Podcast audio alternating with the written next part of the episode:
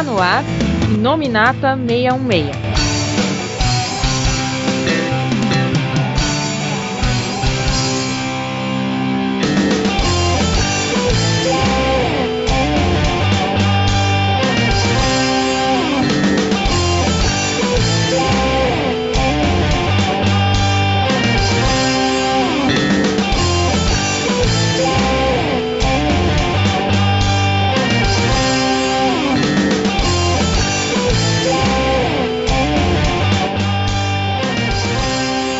Olá, olá pessoal, estamos começando aqui mais um Inominata 66, nos preparativos aqui para o filme que chegará aí em maio, né, dos Guardiões da Galáxia Volume 3. E como a gente já havia prometido desde o comecinho do ano, né, que a gente ia fazer uma, uma mudança aí na ordem das coisas, a gente falou é, no primeiro podcast aqui de 2023 da fase do Jim Starlin com o Adam Warlock, né, e disse para vocês terem paciência que eu o que veio antes, né, a origem do Adam Warlock por outros roteiristas, né, incluindo Stan Lee, é, Roy Thomas, Mike Frederick e outros, estava por vir. E aí chegou o momento. Este é o Iluminata 66, em que vamos falar sobre não só Adam Warlock, mas Alto Evolucionário, Contra a Terra, Novos Homens, várias coisas que a gente já sabe que, que vai ser parte, né, desse filme que tá chegando aí para fechar a fase do James Gunn ainda na Marvel Studios. E para me acompanhar, né, nossa equipe de ouro aqui é. Que é o Paulo. E o Coveiro enganou a gente. Ele disse pra gente ler um gibi de herói e eu fui abrir e era a Bíblia. Você já começa se chutando balde, né? Já pra assustar parte, né? Uma parcela dos nossos ouvintes. Oi, aqui é o Felga e de fato tem muita coisa da Bíblia, mas muito mal escrito.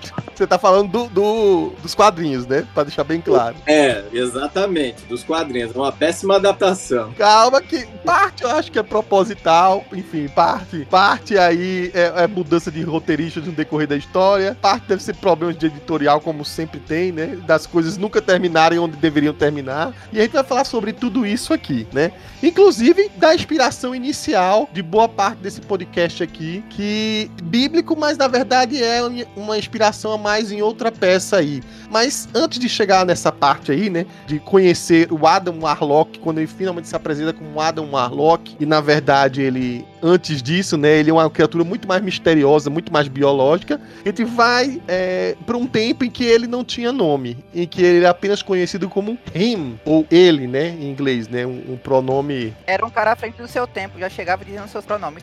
e isso nos leva imediatamente para os anos 60, ainda quando o Stan Lee e o Jack Kirby estavam capitaneando a Quarteto Fantástico, né? Que aí, no caso, é a edição 66 e 67.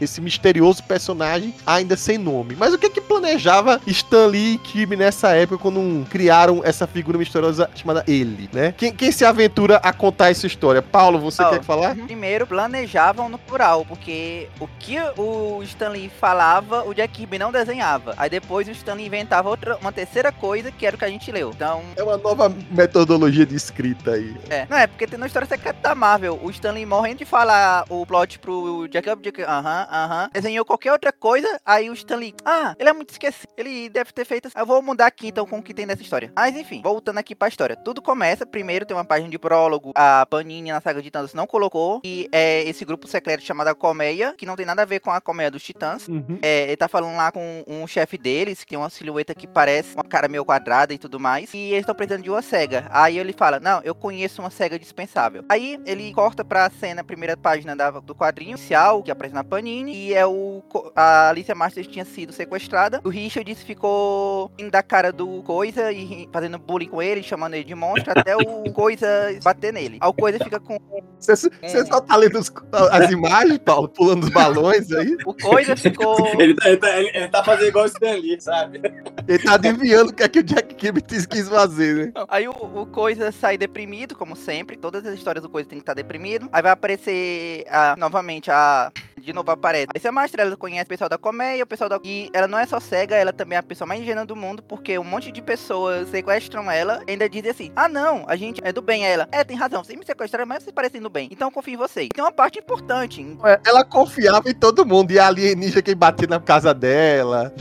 que bastava dar uma palavrinha aí, ela achava a voz bonitinha, ela confiava. Aí, o que acontece em seguida? Tem uma parte muito importante. Tem uma hora que o cara fala de um bracelete que só existe, de dobra temporal, só existe no mundo, que eles é insubstituível, eles não sabem fazer. Então alguém fez pra ele. Aí, quando o vão lá e eles falam, não, a gente criou aqui o homem perfeito, aquele papo bem, bem eugenista de não, vamos criar raça superior e por aí vai. Nosso líder su- supremo tinha pensado um monte de coisa assim pra raça superior e por aí vai. Aí a gente chegou, só que ele é tão dourado que a gente não consegue olhar pra ele. Então a gente chamou uma pessoa cega pra tocar nele e fazer uma escultura dele na hora. É, ó, é, essa parte é só um parênteses, assim. Querendo ou não, assim, o chefe dessa. Assim, são vários funcionários aí nesse lugar aí que eles chamaram de cidadela da ciência. Eu achei até o conceito interessante. Estranhamente, só usaram uma vez, né? Porque os personagens, até, digamos assim, lembrou pra mim aqueles quatro, aquelas quatro herbalistas lá do- dos X-Men mais recentes, né? Pegaram um cara de cada conceito, assim, de cada área da ciência, né? O tal do Hamilton, que era o que foi atrás da pistola, era médico. Aí acharam um outro que seria Zota, um outro era Morlack, e o terceiro lá era. Porque eles foram parar na DC, cara. Esse Dr. Hamilton, ele aparece muito no desenho do Super-Homem. Um era médico, o outro era geneticista, o outro era é, conhecido no campo da eletrônica e o outro em física nuclear, né? Eu acho que é isso. Zota e Jean. Ah, era Jean o quarto, tá? Cada um com uma característica bem diferente. Estranhamente, assim, vai, eles usavam branco pelo menos quando tava lá, mas quando eles saíam pra rua, eles usavam um. O médico, pelo menos, usava um, uma tralha assim, um óculos, um capacete. Um capacete não, uma, um chapéu assim Era pra um cima. verde. Um negócio muito estranho assim. Então, assim, a visão que eles tinham de ciência na época é de maluco mesmo, né? Não, pior é que. Calma que piora. Agora, agora é a parte mais escrota de todas. Porque o Reed aproveitou quando coisa saiu, aí pegou uma máquina, filma o passado que ele queria ficar filma, fazendo filmagens voyeur do que a Alice fazia com o que nisso o coisa aparece, o Reed corre tirando o aparelho do, quarto, do banheiro e do quarto, toca na sala. Não, eu tô aqui pra descobrir o que aconteceu com ela. Só isso, acredito. Ou coisa, como ele, é- ele acredita. Aí ele vai lá e filma o que ela sendo sequestrada e vem a parte mais maluca de todas. Ele, pera aí, são os meus capangas. É, eu acabei de flagrar os meus capangas, agora eu tenho que ir atrás deles e matá-los. Antes que eles descubram a verdade. O Reed falou isso, pensando. Aí, Essa parte é- você leu aonde aqui? Que eu não tô vendo. calma. Aí É uma versão que é uma versão secreta do Stan Lee. o Reed pega e fala assim: como eu. Ficou pensando. Como eu vou inventar pra esses dois bocós e eu que criei esse aparelho de dobra espacial sem que eles descubram? Aí a, a brilhante ideia dele: Não, eu vou tirar uma foto aqui, até agora o JPEG desse aparelho, e pelo JPEG eu vou conseguir replicar ele pra descobrir pra onde ela foi, drenando as energias da parede e tudo mais. Aí ele faz lá uma invenção, joga lá o JPEG nas máquinas kirbianas e fica enrolando, enrolando, enrolando, enrolando. Faz o coisa se vestir de apicultor e tudo mais. Aí, Hum. de repente, aí, olha, eu finalmente consegui, convenientemente, depois que elas já tinham encontrado o casulo do Warlock, eu consegui criar o aparelho. Aí, a Sue já tava meio desconfiada de tudo, assim, porque como ela tinha visto o Reed fazendo imoralidade no- na, na casa da. Alicia, aí eu quero ir junto. Aí o Reed, totalmente machista, mulher fica na cozinha, aí bateu nela e na Cristales, aí puxou Bateu? o John, sim. Puxou o John, o John e o Coisa lá pro negócio. Aí eles começaram a matar todo mundo no, lá no Coisa Colmeia. Saíram assassinando geral. que eles foram matando, aí nisso a Alicia encontra lá o casulo do Warlock. O Warlock tava lá querendo nascer e pedir ajuda dela e tudo mais, que não tava tentando entender o que tava acontecendo. E enquanto tava lá o Reed matando todo mundo, aí o a Alicia acaba fugindo, porque o, o cara lá que tinha seguido ela, que o coveiro falou lá que se vestia diferente, ele assim: olha, um casulo que parece uma coisa de inseto. Atira nesse, pá, pá, pá, pá. Aí o Warlock atirou nos caras e fugiram. Isso, o Reed e o Coisa, o Johnny, já tinham matado quase todo mundo na base, só tinha sobrado o- os três herbívoros lá que o cara tinha, né? o coveiro tinha falado. Eles estavam falando disso, Enquanto eles estavam lá sobrevivendo, fugindo, aí o Warlock olha pra eles aí, ah, vocês são os meus criadores, farei uma coisa muito pior com vocês do que matá-los. Vou mandar vocês pra descer. Aí o, o Dr. Hamilton virou figurante do Super-Homem e a Colmeia virou vilã dos Titãs. Que hoje em dia só tem, vai ver Colmeias, mas eles não são os inimigos dos Titãs. Meu Deus do céu. Bom, vo- voltando um pouco aqui Essa na parte versão é ótima, que eu né? quero focar, apesar do, de, de ser um extravasamento pro Paulo. Pior que assim, nesse podcast, o Paulo vai ter várias oportunidades de extravasar seu ódio é, incubado pelo Reed, né? Mas voltando pro Adam Warlock, que no caso aqui é o Rim, é curioso que a primeira aparição dele, assim como foi também no, no, no volume 2 do Guardiões da Galáxia, né? É dentro do casulo, né? Em que só ficava, digamos assim, a pontinha da onde era a face que seria a face humana, né? Brilhando, né? Então, assim, a energia, quando criaram ele, era tanta que, assim, que, que eles não podiam entrar, né? De que podiam, sei lá, acontecer algo com eles, que é, imagina quando eles saíssem daquele casulo. Então, as, essas duas edições, 66 e 67, o Rim, né? É, é, praticamente um mistério. E ele se comunica, como falou o Paulo, é, com a história do, do casulo, dizendo que ele tá ali, por enquanto ele estaria um pouco enfraquecido, imagine quando nascesse, né? E que mesmo assim, um principal problema é que ele se sentia sozinho ali, que os criadores tratavam ele como se fosse um objeto e por aí vai. E a Alicia meio que ficou sentida por ele, né? Ao ponto de que você tem uma inversão de que a Alicia acaba reconhecendo que o Hamilton, que ela tava toda cheia da boa vontade com o Hamilton, né? A Alicia sempre é de confiar nas pessoas. Que quando o Hamilton chega lá e, e entra para atirar no casulo, e no caso do, do Paulo não foi assim, olha, um casulo, tipo, vai atirar. É porque ele já tava planejando, né? Atirar lá. Tipo, ele, é um, era uma criação tão fora do controle que se não fosse do controle deles, ele, ele preferia atirar e matar. E tanto que o Hamilton, ele fala, né, que ele, aquilo é um erro é, que ele, insano que eles criaram. E aí a solução dele era destruir. Que era uma coisa que eu acho que era uma ideia diferente dos outros três, né? Que os outros três ainda queriam tentar usar ele como uma arma, um trunfo, alguma coisa desse tipo. O Hamilton do, do, quarteto do mal ali de cientistas, ele era o mais que tinha alguma índole, né? Mas ele acabou, enfim, tentou fazer um mal com o Adam Warlock, o Adam Warlock soltou um monte de energia do casulo, pegou primeiro ele, e aí a única aparição que tem dessas duas edições da figura dourada que a gente conhece do Adam Warlock é na página final, que como falou o Paulo, né, ele resolveu lá se vingar, né? Meio que viu o que é que o Hamilton tentou fazer com ele e disse, ah, não vamos esperar que esses três também tentem fazer a mesma coisa, não. Aí é aquela coisa de três quadrinhos, jogar uma energia fenomenal e destruir os três, né? E aqui a gente pode ver também o Alan Moore, ele realmente lia quadrinhos quando criança, porque se você for ver, ele tá que nem o Dr. Manhattan. É, é uma coisa com uma cor só, mas tem um biquíni. Um biquíni não, uma, uma sunga. Suguinha, né? Bem é. suguinha. Em é, anos 80, Copacabana. É, eu acho que podia ser que tivesse pelado ali e, e o Stanley mandou o colorista botar, né? Porque você vê que não tem nem, nem direito a linha da sunga, né? Só tem uma mudança da cor ali. Mas é para mim, acho que assim, é pro conceito na época que era pra aquela coisa de criar uma, um mistério, né? E, já tava naquela fase dos, dos quadrinhos do Stanley e do Jack Kirby e que estavam fazendo histórias continuadas, né, de duas edições, né? Eu não me lembro quando é que foi lançada essa, mas devia ser no terceiro ou quarto ano do quarteto, talvez 63, 64, não tô seguro agora, né? É, é, achei bem curioso, bem interessante mesmo. Era 66, por aí, porque isso aí já é depois do Galactus. Não tem muito. Vale lembrar, a gente até tinha falado um pouco do. Quando a gente falou lá de, de dos X-Men, lá, os termos, tal, a gente tava falando de Philip K. Dick, né? Quando você vê, né, o Arlok, o Arlok lembra muito o, o Homem Dourado daquele outro conto lá que fala de mutantes, homem superior tal. Então, pelo uhum. jeito aí, tanto Jack Kirby quanto o Stan Lee gostavam aí de uma ficção científica, né? Do, tipo de Kadik, né? O Warlock, né? No caso o Rin, né? É, o ele, né? Lembrava muito esse conceito, né? Do, do personagem, né? Do Homem Dourado desse Falta tu dizer que a ideia do Stanley era que ele seduzisse a Alicia, aí o Jack Kirby. De novo, cara, vai ser o quarto. Melhor não. Melhor não. O, o, o, primeiro foi o prateado, agora é o dourado? Como assim?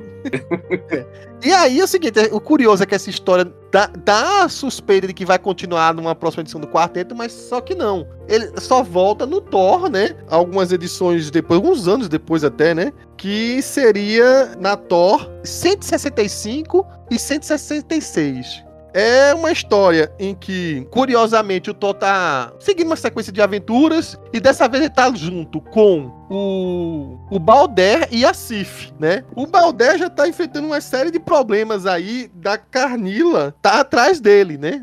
Querendo é, é, tomar ele, né? Não sei se ela tava ainda aficionada por ele e por aí vai. E aí a gente vê Thor quando volta pra Terra, ele vai, acho que a pedido do exército, alguma coisa tipo, ele vai investigar uma área lá. E aí, é, nessa área justamente é onde tá o casulo do Adam Warlock. Ele sai desse casulo e começa a atacar, né? Aí ele faz primeiro um mistériozinho de que ele é muito mais do que um homem, por aí vai, meio que como se fosse desenvolver o que ele fosse um super-homem, né? É, da Marvel, assim, criado biologicamente, assim, melhorado geneticamente para ser isso aí. Ele faz primeiro um retrospecto do que é que aconteceu com ele nas edições do Quarteto Fantástico. Diz que em algum momento foi pro espaço lá, é, meio que conheceu, se aventurar no cosmos para tentar entender o que ele é. No decorrer da história, ele sente a necessidade de entrar, se, se enclausurar de novo, né? Então ele entra de novo num, num casulo. E aí é quando os homens da Terra capturam ele, né? E aí ele vai, digamos. Não, não é nem os homens da Terra, né? É o Vigia que direciona ele pra Terra de novo, é isso? Se eu não me ele cai na Terra lá, ele cai na Terra. É, a não interferência do Vigia é interferir o tempo todo. É algo assim, sei que ele vai parar numa sonda lá do, do, laboratório, alguma coisa desse tipo, e aí ele cai de volta na Terra, e aí de novo é meio que capturado, vítima do, dos humanos e por aí vai. Quando ele chega na Terra, aí ele olha pro Thor, olha pro Balder e olha pra Sif e fala: Rapaz, eu tô muito sozinho nesse mundo. Eu tava. Eu, eu nunca mais. Cadê aquela moça chamada Alicia? Não tá por aí. E aí ele simplesmente pega a, a Sif do colo e rapta a Sif. Ignorando completamente que a Sif é uma guerreira, que ela é uma asgardiana foda pra caramba. E some com ela. Tipo, ah, uma donzela em perigo. Ao mesmo tempo. A Carnila se aproveita da situação, manda um blacaio dela para capturar o Baldé. E o Thor se vê sozinho nessa né? E aí, enfim, pra que ele vai atrás primeiro? Ele vai atrás primeiro pra salvar a Sif. E aí começa a ficar a disputa de dois, digamos assim, deuses, né? Vamos considerar o Adam Warlock nesse período aqui, ele tinha uns poderes medonhos, assim, de poderosos. E é um quebra-pau imenso, imenso, imenso. Pra no final o Thor sobrepujar ele. E aí, curiosamente, o Adam Warlock, no caso era chamado de ele ainda, né? Quando tá enfraquecendo, ele fala: Nossa, tô perdendo minha força, vou entrar num casulo de novo. Entra no casulo de novo e dispara pro céu. Enfim, acaba nesse mistério. Ou seja, a construção que o Stanley tava fazendo pro ele, né? Ainda sem nome, parecia estar tá perdidaço nessa história. Né? Enfim, e aí pausa por aí tudo que o Stanley fez com esse personagem. Cara, é uma história com cara de tapa-buraco, porque, enfim, cara, não, tinha, não teve propósito nenhum essa porcaria. Porque, quer dizer, o propósito acho que foi, era, era, era, vamos dizer assim, porque tem, sei lá, uns 10 quadros, é o Thor destruindo tudo, é, gritando, dando chilique, aí tem aqueles close do, do que o Jack Kirby fazia, mostrando a cara, eu estou furioso, eu vou bater, eu não sei o que.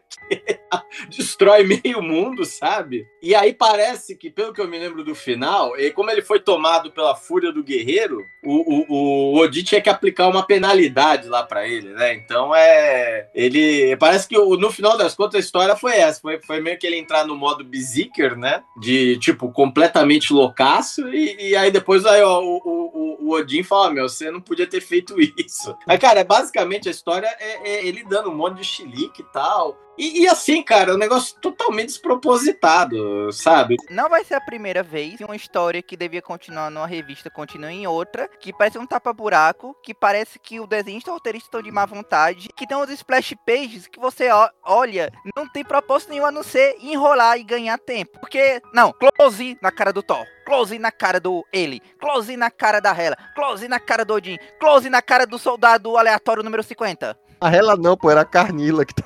Não é mesma? Era o close nela. Mas enfim, o, o, que eu acho mais assim estranho dessa história é porque assim, ela é um disparate comparado. É os mesmos caras, é Stan Lee e Jack Kirby, né? Tanto no quarteto quanto aqui. E é um disparate. Conta a primeira história, é legal, ela tem todo um contexto científico e por aí vai. Aqui, ele. Aqui é, vira pura porrada. Ela vira no-brainer demais, porque o personagem do, do Adam Warlock, que tava falando até meio garboso lá na, na primeira aparição dele, mesmo enfiado dentro do casulo, né? Ele aqui vira um cara, não, eu tô sozinho, é, e por aí vai. Opa, eu preciso dessa companhia.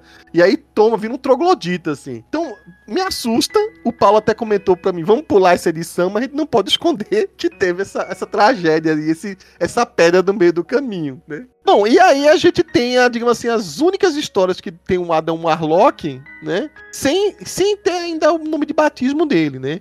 Sem ter nele as mãos do cara que ia transformar ele para sempre, que seria o Roy Thomas. E aí, é, eu quero apenas aproveitar a situação é, dessa pausa aqui, antes de falar de outra outra, outro prólogo, vamos dizer assim, de chegar sobre a revista mensal do Adam Warlock mesmo, pra é, pegar um trecho de um depoimento do, do Roy Thomas num prefácio. Porque que, é, digamos assim, ele teve essa ideia de aproveitar o Adam Warlock, né? É curioso que se você pegar o, encadernado aqui, que é equivalente ao, ao Masterworks, digamos assim, né? Aquelas bibliotecas históricas que a gente conhece, é que o, o Roy Thomas, ele disse que sempre estavam procurando criar novos personagens e por aí vai, mas uma coisa incomodava ele, que ele, o trabalho dele é aquele work for hire, né? Em que ele sempre tinha que é, as criações dele parar na mão do da Marvel, né? Indo por aí vai, então, sabe de uma coisa? Vou aproveitar personagens que já foram criados né? E que foram deixados de lado por muito tempo. E ele viu nesse potencial, esse, esse Adam Warlock aí, que no caso era um ele, né? É, um potencial para contar uma história em que ele estava muito inspirado na época de fazer um paralelo. Ele tinha acabado de ver um musical da Broadway, né? Eu só sabia que tinha um, um filme, né? alguma coisa desse tipo, que era aquele Jesus Christ Superstar. Que eu não vi, filme não muito menos o musical, mas que, é, enfim, se o, o, Felga ou o Paulo souber alguma coisa aí pode complementar, mas que fez ele ter uma baita insight, uma baita inspiração para contar uma história onde ele faria um paralelo das histórias bíblicas, né, da criação, do evangelho e por aí vai, usando esse essa vertente meio que científica, né? Que às vezes você via muito bem essa mistura do Stan Lee misturando com deuses astronautas, né? dizendo que sempre o, os deuses poderiam ser considerados astronautas, né? Com Thor foi isso, Eternos foi isso, e por aí vai. Aí ele pensou em fazer essa vertente, assim, a versão dele desse lado, é, com essa inspiração. Ele diz que a inspiração inicial foi isso, teve uma inspiração um pouquinho no Surfista Prateado, do Quarteto Fantástico. Você vai perceber que tem um pouco de filosofia ali do Adam Warlock muito. E ele disse também que teve uma inspiraçãozinha em algumas coisas da DC, que eu não me lembro agora.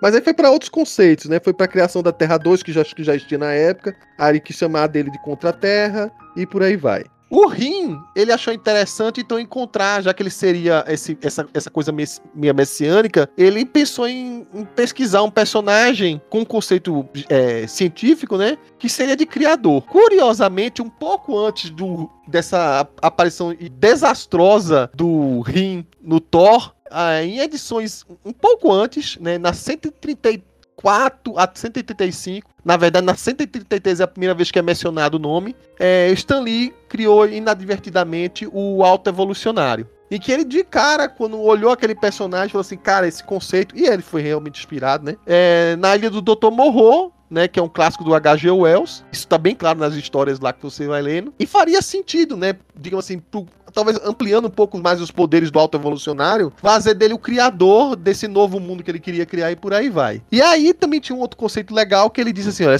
o RIM é H-I-M, né, em inglês, é, é um, também um paralelo com o H ponto E, que é de alto evolucionário, né? Se você fosse dizer RI, né? High Evolutionary, H-E. Então ele viu um monte de paralelo, achou muito interessante, começou a trabalhar isso. E aí o que, que ele falou? Eu vou construir essa história com os personagens já existentes, porque já, já tá criado mesmo, ninguém vai tomar de mim, né? Curiosamente, é, é, o alto evolucionário na história dele já tinha criado uma versão do que seria o grande antagonista dessa história, né? Se o criador é o, o, o é o alto evolucionário e o Messias é o Adam Warlock, na criação ori original lá do alto evolucionário, ele criou o primeiro é, digamos assim, novo homem que seria o vilão dessa história. Então, resumidamente, é, sem muitos detalhes, deixa eu só falar um pouco de como é que, que foi apresentado o autoevolucionário, né?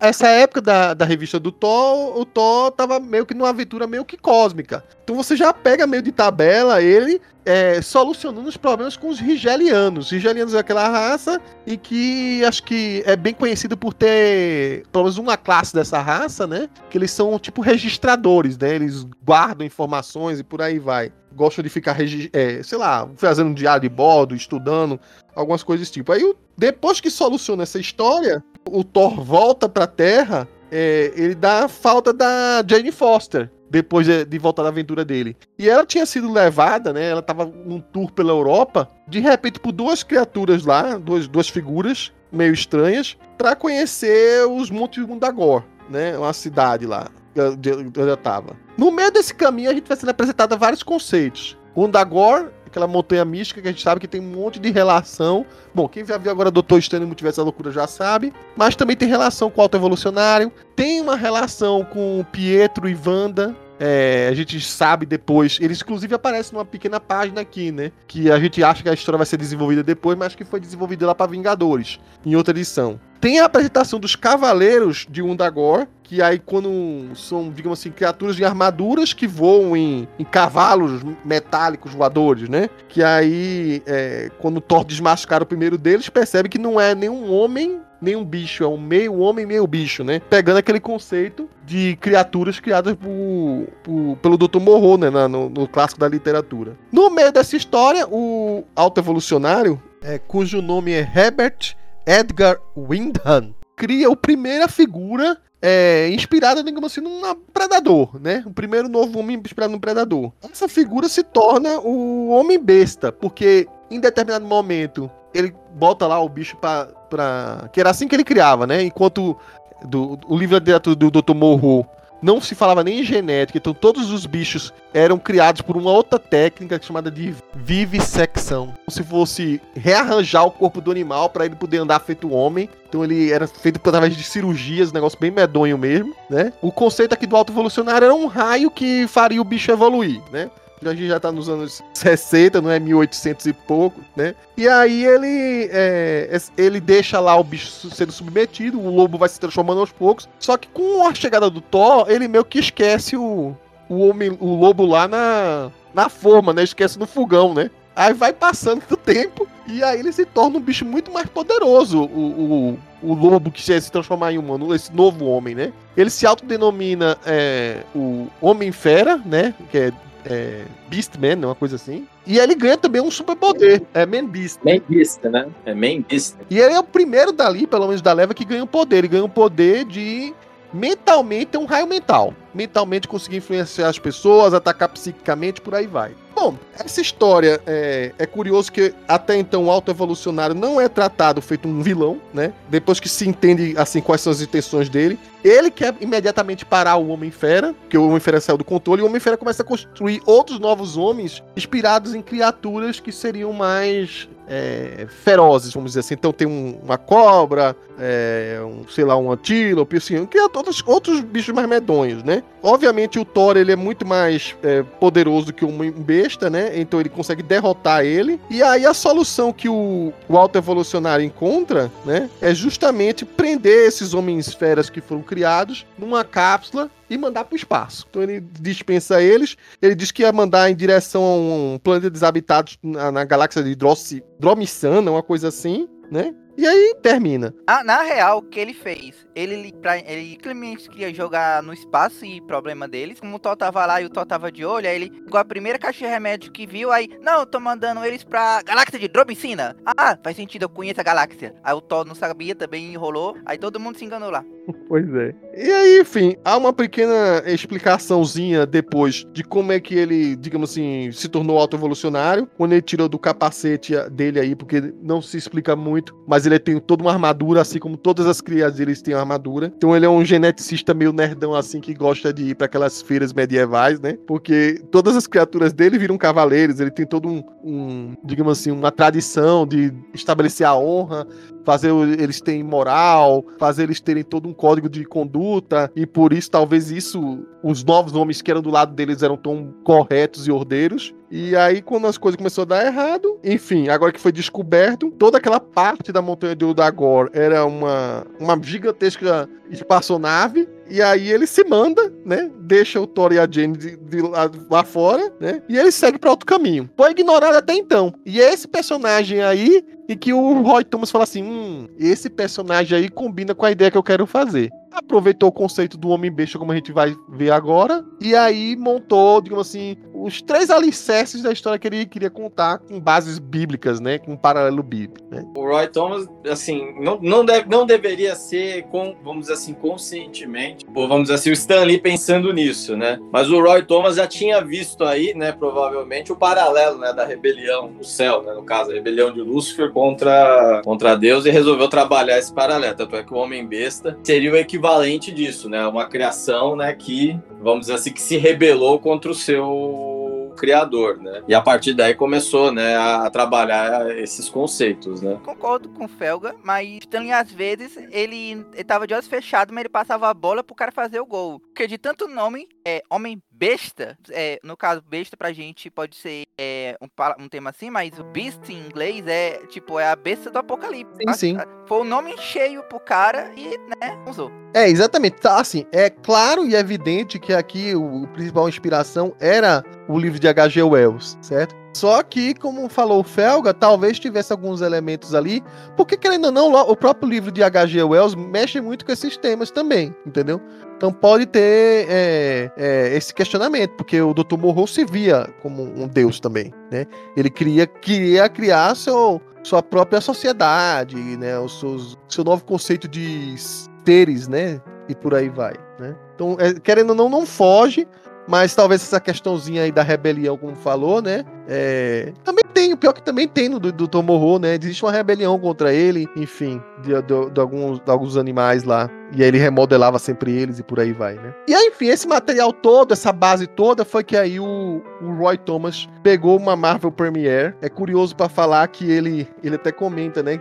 Que havia um, um, uma inconsistência, né? Uma instabilidade em quais revistas iam ficar e como, né? Porque a Marvel tinha aquela. Primeiro tinha uma questão de ter uns limites de revistas que poderia ter. Não, não me lembro qual era a condição, mas a editora tinha um número limitado. Então, se fosse ter histórias de muitos personagens, elas às vezes tinha que juntar duas numa revista só, né? Por isso que surgiu a Tales of Astonish, Marvel Mystery, né? E por aí vai. É, aquelas outras lá. E aqui essa Marvel Premiere era uma dessas revistas criadas e que ela seria super, digamos assim, dimensionada. E já da edição 1 para a edição 2 a, a, coisa mudou de figura, porque você vê que tem muito mais páginas na edição 1 do que na edição 2. E a edição 1, basicamente, todo o paralelo que a gente vê nela, é, para mim é como se fosse o, o livro de Gênesis. É o livro de Gênesis, não tem como não ter outro paralelo, né? E começa com a história do Adam até então não era Adam, né? Mas é do, do Rim sendo encontrado pelo Alto Evolucionário. O Alto Evolucionário, ele faz uma recapitulação de tudo que ele tinha visto, né? Tinha acontecido com ele. É, inclusive tem uma história do Hulk, né? Que a gente não vai incluir aqui, mas que, enfim, e aí ele acha o caso do, do Adam Warlock, traz para dentro da espaçonave dele. A espaçonave dele é uma espaçonave que é meio que camuflada dentro de um, de um bloco de gelo. Então, um bloco de gelo no espaço, ou seja, seria um equivalente a um cometa, alguma coisa assim, né? É pelo menos assim que se define o um cometa, né? Geralmente é, é formado de gelo, né? E a cauda dele é os fragmentos correndo. Tinha apenas um dos novos homens de apoio a ele, né? Ajudou a trazer o casulo para dentro. Aí com isso tem uma nova recapitulação de toda a história do Adam Warlock, né? Inclusive da briga com o Thor, da malfada da briga com o Thor. E ele fica se comunicando com o Adam Warlock por um monitor, que o Adam Warlock falou assim: "Não, não quero sair desse casulo. Ainda não tô pronto para conhecer o mundo lá fora". Voltou o Adam Warlock todo filosófico, né? E aí o, o alto evolucionário fala: é, bom, é, então é, eu espero que você seja como se fosse um espectador do que vai ser minha criação. Aí olha as ideias o, alto evolucionário, que só usava o raio dele, né, evolucionário lá, em criaturas, resolveu usar o raio evolucionário dele num bloco de, de pedaço de pedra da Terra. Então pegou um, um fragmento da Terra, uma rocha, jogou no espaço e direcionou o raio dele para lá. Nisso ele fez rapidamente aquele bloco crescer, né? É como se fosse uma cópia carbono lá do que é a Terra desse bloco aí, esse, essa rocha. E aí ele vê toda a vida passando, né? Daquelas microvidas pré-históricas, os trilobitas, peixes antigos, é, e aí depois os animais, né? De dinossauros e por aí vai, vai passando isso, sei lá, horas e por aí vai. E aí você vê todos os ciclos se passando, Chega até o momento do homem, que era a intenção dele aí. Pelo visto, os novos homens era só um conceito inicial, muito inicial é, dele, porque talvez ele quisesse, criar o homem como a gente é hoje, né? Só que livre do pecado, uma coisa assim, né? Com toda aquela moral, né? Aquelas ideias de talvez dos cavaleiros que ele inventou, né? Dos cavaleiros de Onagor. E aí, em determinado, quando cria o homem, ele tá tão cansado que ele dorme na cadeira. Mas tem uma parte que o Coveiro não tá contando, é que levou sete Sim. dias nessa, nesse tempo todo aí.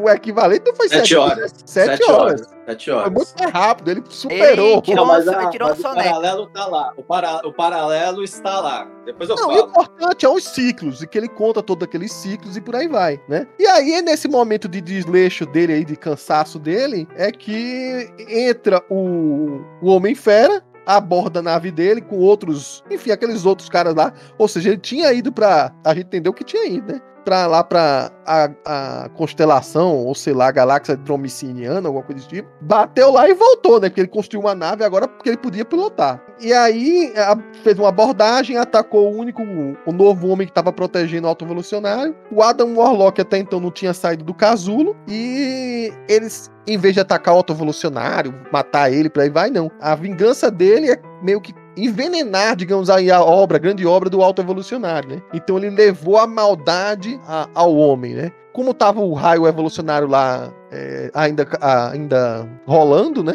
Vai passando as eras e vai surgindo guerra, é, violência, é, é, todos os tipos de, digamos assim, males que o- a humanidade sofreu ao longo do tempo, né? E Inclusive o Enfim, Twitter. eu acho que desse Não, tempo, não tinha Twitter ainda. esse tempo ainda não tinha, porque aí seria demais também. Não, é que o Alto Evolucionário queria criar um mundo, é, um mundo sem Twitter. Aí o Homem-Fera foi lá e colocou o Elon Musk. Não. Enfim, nesse meio tempo aí, é, o, o alto evolucionário desperta do seu, do seu cansaço lá, né? Tem uma briga entre os dois, né? Entre o alto evolucionário e suas crias, né? Inclusive o Homem-Lobo. Só que aqui, o alto evolucionário parece ser muito mais poderoso do que inicialmente a gente viu lá na história do Thor, porque eles tinham uns raios que saíam da, dos olhos dele, que atacavam os caras que estavam invadindo a base e por aí vai. O Adam Warlock viu tudo aquilo, meio que ficou se sensibilizado e foi um momento em que ele decidiu que ia emergir do seu casulo, né? E atacar o, o- os inimigos, né? O, o, Hom- o Homem-Fera e por aí vai, né? Enquanto isso, o, o, Alto Evolucionário para o raio dele, ou seja, a Terra estabilizou onde estava. O Homem-Fera foge. E o, o Adam Warlock começa a filosofar na questão do humano e por aí vai. O Alto Evolucionário lamenta porque a, a criação dele foi contaminada no começo pela maldade. E agora a solução para ele era tacar fogo, né? Digo, olha, vamos quebrar aqui, desfazer isso aqui e começar de novo. Não foi a versão que eu li. E na versão que eu li, ele tava querendo tacar água. Ia ser um Eu nem dilúvio. sei, podia ser até um dilúvio, mas enfim, ele, ele destruía aquela terra. É que nem, é que nem o, o, o sábado qualquer do Carlos Lua. Qualquer besteira de ruim que acontecer, você já pegava a mangueira. Eu vou inundar tudo! Mas a versão dele, assim, era destruído. Ele especificou o que era, né? E aí, curiosamente, é, o Adam Marlock se sensibiliza, assim, pelo... Não, mas foi todo o seu trabalho que você teve. A começar do zero, não é bem assim. A gente pode aproveitar.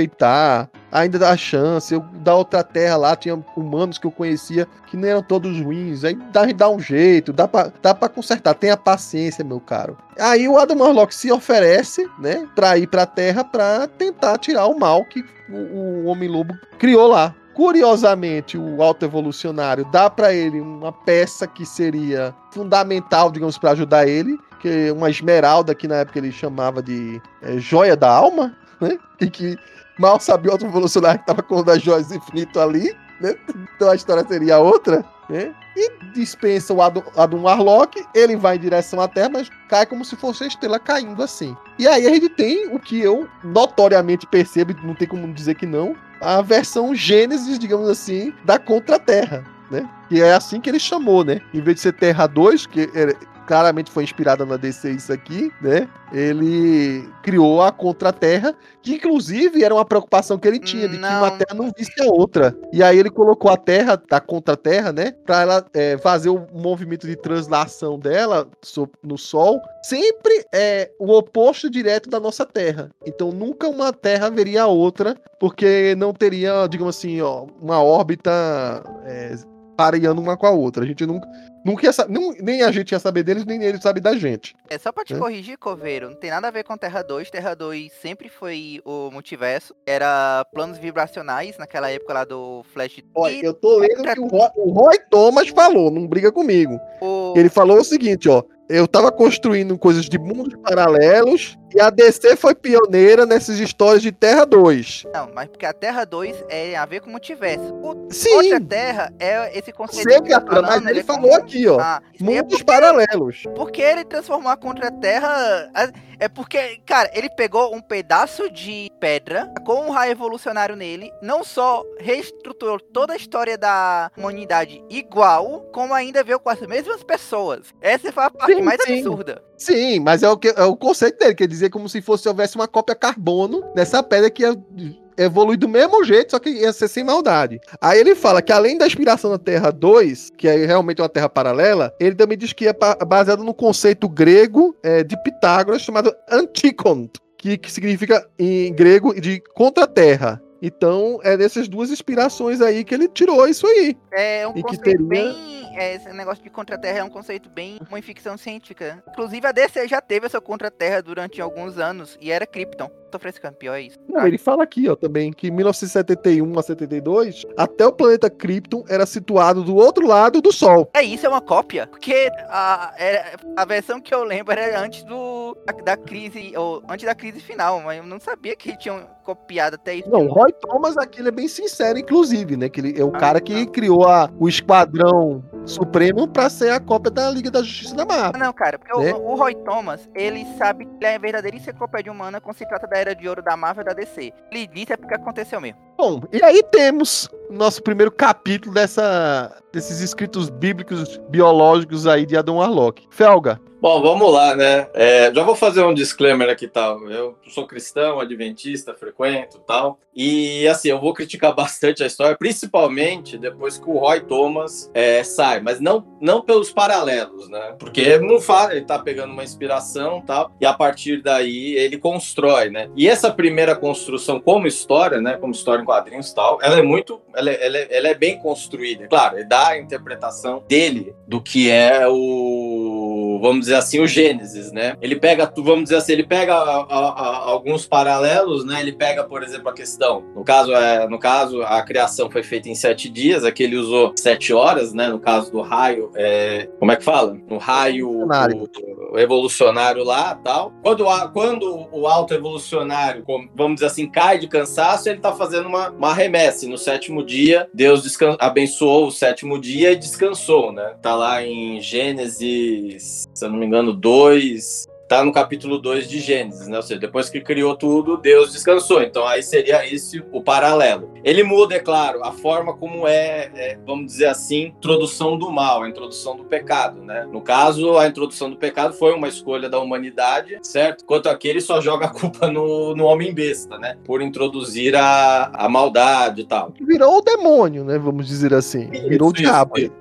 É que, é que ele tira a parte da, do- de comer, né? O fruto da árvore proibida, a árvore do conhecimento do bem e do mal, certo? Em desobediência àquilo que Deus tinha falado para Adão e Eva. É, ele tira essa parte e simplesmente coloca o, né, o homem besta como o introdutor do, do mal, né? Inclusive tem, é, se a gente pegar, ele, ele pega lá, inclusive ele fala de novo, né? Da, ele coloca dentro da, da história, né? A, a própria crucificação, né? Tem lá, a, tem um desenho lá, inclusive com trechos, né? Rumor, guerras e rumores de guerra, enfim, que é aquilo que tá em Mateus é, 24. Aí, o que eu acredito é que ele tenha pulado essa parte da, do fruto, porque como já é Adam Warlock, dois Adões podia ser complicado. Talvez. Mas ele, se- mas então, curioso é que tem a parte do, do Adão e da Eva. Quando ele começa a, ele começa a fazer lá o raio É evolucionário. gente, que não é bíblica. Ele quis dar esse- todo esse conceito pra ser algo biológico. Então, até Então, mas tem uma parte que ele coloca um casal.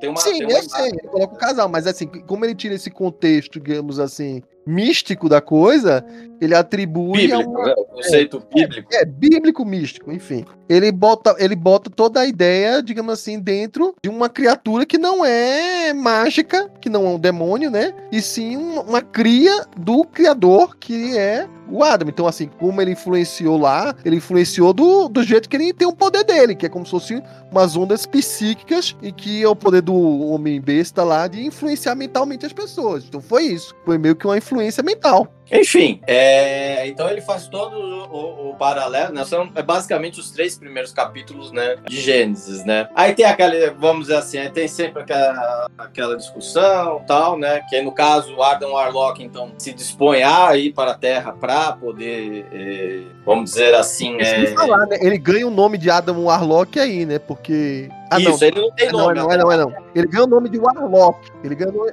Adam não, mas ele ganha o nome de Warlock aí. Por quê? Não sei. Mas é o nome que ele ganha. Então, quando ele cai na Terra lá, os bichos grilos lá, né? Aí que ele. Aí, porque até esse momento, na, nas Marvels Premieres, que é quando, vamos dizer assim, dá esse start pra conta Terra, né? Ele não, não tinha nome e tal. Enfim. Então o Roy Thomas, dá pra ver que ele fez, assim, ele pelo menos, ele, ele tem. Ele pegou e fez umas bases assim tem, tem lá os paralelos tal, e consegue até, até construir, né, é, coisa. Ainda prefiro de Starlin no comando do personagem. Mas aí é outra, é outra ideia, né? É, é uma subversão, inclusive, do que o Roy Thomas fez. Então, né? sim. Mas então, mas eu acho que, assim, o que eu acho que, que a gente até vai falar é que o Roy Thomas, ele fez toda essa introdução para o um negócio dar uma, né, dar uma desandada. Sim, mas aí é, é, é, os problemas editoriais no meio. Né? É, então, aí é. é... é Paulo, quer, quer, quer falar alguma coisa aí da edição? Não, porque tem um, um momento que o Coveiro não queria falar, que ele vai falando lá, o revolucionário queria fazer o mundo de bem e tudo mais, que tinha o Victor Vundum, aí veio o Homem Besta e colocou o Reed Richards, que foi quando começou a desandar.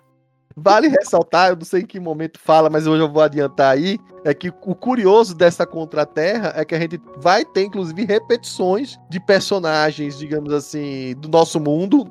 Ele cita em algum momento Nixon, cita outro, outras pessoas famosas conhecidas e também personagens fictícios que é da Terra da Marvel, digamos assim, a primeira Terra, né? Só que esses Só personagens que... todos não têm poderes, não ficaram super poderosos. Até então, até a chegada do Warlock. Então, o Reed Richards e o Victor Von Doom, o Reed Richards até aí, digamos assim, não se apresenta, né, inicialmente como um, um Senhor Fantástico, não tem poderes nenhum. O Victor Von Doom ainda é amigo dele, é, os dois ainda trabalham na universidade, com grandes projetos, são grandes cientistas da humanidade. O Dr. Bruce Banner nunca sofreu o acidente que transformou ele em Hulk. E o, o Peter Parker, Homem-Aranha, ele cita que o Peter Parker, quando foi mordido pela areia radioativa, ele morreu em vez de virar super-herói. Então, era, digamos assim, a, basicamente ele colocou o Adam Warlock na Contra-Terra e numa Contra-Terra sem super-heróis para ele ser realmente o único super ser, né? O que faria uma grande diferença, já que ele seria o Messias, o Salvador ali da Contra-Terra, né? Se tivesse vários, não ia ter a mesma graça a história. Exatamente. Não, aí o que é que o próprio Roy Thomas faz? Coloca o Hulk lá.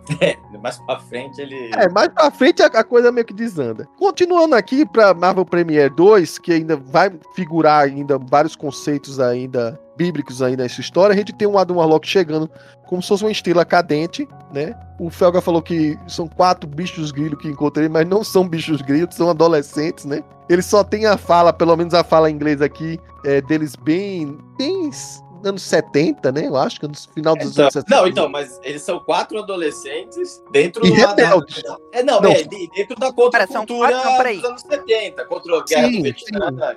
Quatro adolescentes rebeldes nos anos 70. Ou eles são bicho grilo, ou eles são a turma do Scooby-Doo. E não tinha o cachorro lá. então, Aí o que acontece? E, esses adolescentes aí, quando encontram ele, ficam é, bem assim, nossa, um homem dourado, tal, não sei o que. É eles que acabam batizando o Adam Warlock, né? Quer dizer, o Adam Warlock se dá o nome de Warlock. E a menina, né, que tem uma única menina aí, eu não sei se quiseram fazer um paralelo quarto do Fantástico aí ou não, ela pede pra ele chamar de Adam, né? Ele tá bem enfraquecido, vai sendo levado lá pra, pra um celeiro. Vale ressaltar, Paulo, não tem cachorro, mas tem um gato no celeiro, né? Deixa ele se, se acomodando lá. E ele conta a sua história. Então era muito comum, a gente já falou isso mais de mil vezes aqui, que no começo dessas histórias dos anos 70, havia muita. Das 22 páginas, 22 a 24 páginas que eram publicadas, duas sempre eram de recapitulação da história anterior. Porque era o jeito que eles tinham na época de eles prenderem o leitor se ele apareceu pela primeira vez, né? Na verdade, esse recurso foi usado por muito tempo, até, até recente, se a gente parar para pensar. Acho que só a partir de 2000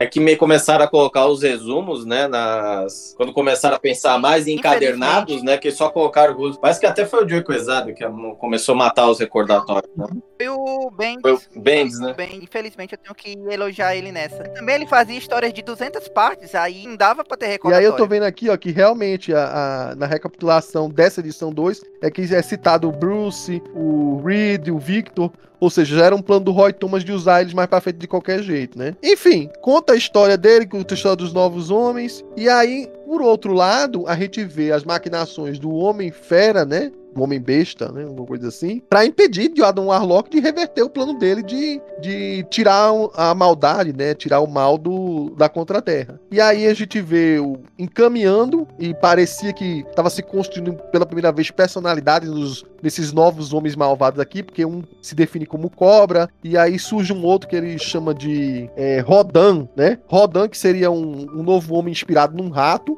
em que ele portando uma, uma biga pilotada por umas outras criaturas aladas lá, que pareciam ser uns coiotes alados, iria atacar o Adam Warlock, né? Curiosamente, eles apresentam aqui no meio da história o que seriam os pais dos meninos. E, pelo visto, os meninos renegavam pra caramba os pais. Então, os pais, eles tinham meio que um, um pezinho lá na máfia, né? Porque pra encontrar os meninos, que aparentemente tinham fugido de casa, desaparecido os quatro, né? Esse gangster aí, ele tinha uma pareia lá, ele tinha um contato com o Barney Robertson, que seria um general que estava cuidando da construção da, da bomba H daquele lugar, né? Que seria o. Acho que o pai dos, dos gêmeos, né?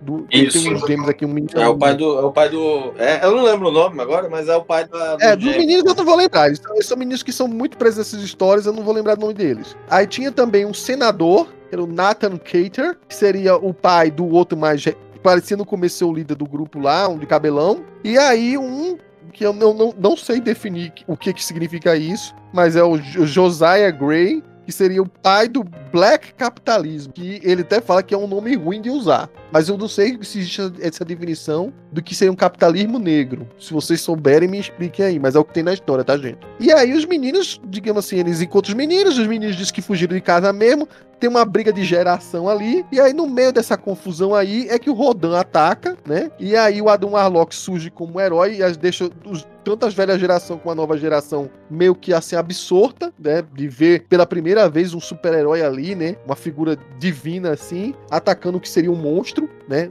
Um monstro pilotando mais dois monstros, né? E aí, no meio da briga, da confusão, o final da luta termina no celeiro. E a gente vê um poder dessa joia da alma que até então não tinha, que é de destransformar os, os novos homens, né? A gente só vê isso mais pra frente depois, porque na última página o. A gente vê que o, há um rato e o gatinho que tava no celeiro comeu o rato, né? Ou seja, dá a entender que o, o Rodan se destransformou, né? E aí é quando o Adam Warlock se, se apresenta como um cara que vai querer tirar o mal daquela sociedade, da- do mundo e por aí vai. O que é curioso, porque ele se apresenta, né, e, e conta seu plano pra três figuras que pareciam ser. Três não, né? Porque tem um, o gangster ainda, né? Mas quatro elementos que pareciam ser bem corruptos nessa história, né? E aí os pais acabam indo embora e, e deixam os meninos, os quatro meninos com Adam Warlock, que parece que iam funcionar como se fossem os quatro discípulos de Adam Warlock nessa história. O Roy Thomas, ele meio que constrói, né?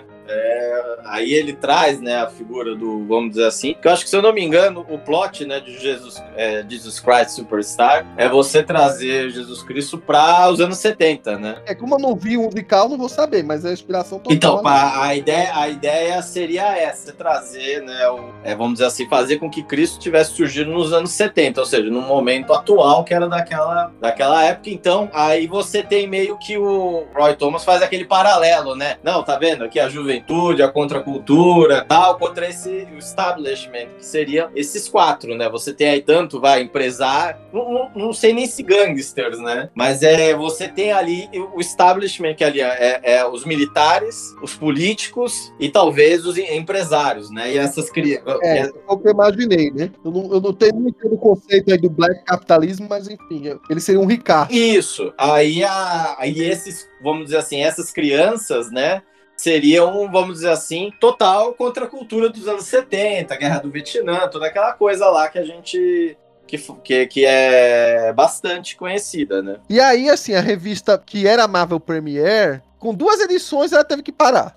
Só que aí a história tava, tava rendendo, parecia que tava boa. E aí a Marvel resolveu criar o Warlock 1, né? No caso, ela chamou a revista de The Power of Warlock, ou seja, o poder do, do feiticeiro, do bruxo, né? Que seria o, o, nome, o, o sobrenome do Adam Warlock, né? E aí a gente tem a, a edição 1, que vai ter um pouco de recapitulação, né, do que é a história, afinal seria o começo, né, para pegar os novos leitores aí, mas também a construção de mais uma etapa, digamos assim, bíblica dessa história que vai envolver inclusive falsos profetas, né? E o nome do título da revista é A Noite do Homem Besta, não Homem Fera, né? São as duas primeiras edições vão funcionar como A. Elas ainda. A primeira edição ainda é do Roy Thomas e a segunda edição, que é continuação. O plot é a história principal do Roy Thomas, só que ele começa a passar o script, né? Ou seja, a escrita dos diálogos pro Michael Frederick, que, pelo visto, ele estava orientando ele para continuar daí. Paralelo dessa história, se a gente ser, pelo que eu coisa, é, é, o começo, vamos dizer assim, do ministério, né, da, das, vamos assim, das viagens de, de Cristo, né? Ou seja, o Adam Warlock começa a, a, vamos dizer assim, a sua peregrinação nessa nova terra, né? Certo? Com, acompanhado aí, né, dessas, desses, vamos dizer assim, desses adolescentes, desses discípulos, podemos dizer assim, né? E aí ele passa, né, a, a ir para os lugares. Aí eu acho que o primeiro lugar que ele vai é, uma, é a cidade grande, né? E na cidade grande ele tem lá um, um profeta, né? Que é o paralelo, claro, é João Batista. Ou seja, aquele que, que, vamos dizer assim, anunciaria a vinda né, de Cristo. E aí tá lá o cara lá falando, tal, não sei o que, tá, né, todo aquele discurso. E aí tem até uma, tem até a, a pergunta, né? Ou acho que até a afirmação, se não me engano, falando, ó, é aquele é, este é aquele que, deve, que deveria é, vir, né? Então ele aponta pro, pro Adam Warlock, que é aqui, que o Warlock seria aquele que deveria vir, né, para salvar, toda aquela coisa. Assim, então todo o paralelo aí é, vamos dizer assim, o encontro de é, Jesus e João Batista. É, tem, tem, uma personagem também que vale a pena apresentar logo nessa edição 1 aqui, que ela se torna um grande mistério, que eu até não sei se foi proposital ou não, mas alguém lá no final consertou essa história. Que seria é, é uma mulher chamada aqui Astra estrela, uma coisa assim. A estrela, né? É, que tem um, como se fosse um sinalzinho em forma de estrela no canto do olho dela, sei lá, direito. E aí ela, uhum. ela se diz aqui que ela é, que, o prof... que o irmão dela sumiu, dando a entender que o irmão dela era o profeta. É.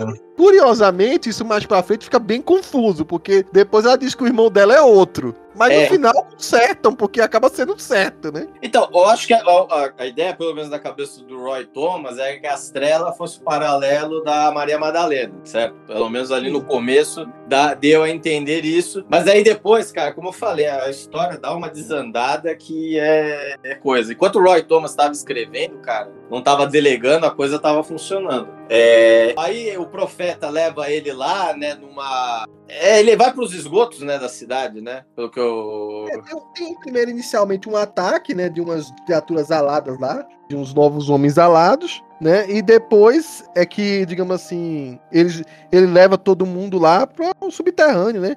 Na verdade, eles caem, né? Umas coisas assim. É, então, é, aí, aí leva tal. Aí, na verdade, aí, ah, né, pra variar, né? Aí, o cara tira, né, o, o, o, lá o a prof... máscara. A máscara, o profeta fala, não, é, te enganei e tal, não sei o quê. Eu sou um falso profeta. Um falso profeta. Tal. Aí, que, aí que a história já começou a dar uma, né? E aí, tipo, começa a se montar uma. Montou-se uma armadilha, né, pra, pro, pro Adam Warlock. É, na verdade, ele, ele, ele, ele, ele a princípio, né, o que é que o, o Homem-Fera queria? Ele não queria matar o Adam Warlock, pelo contrário.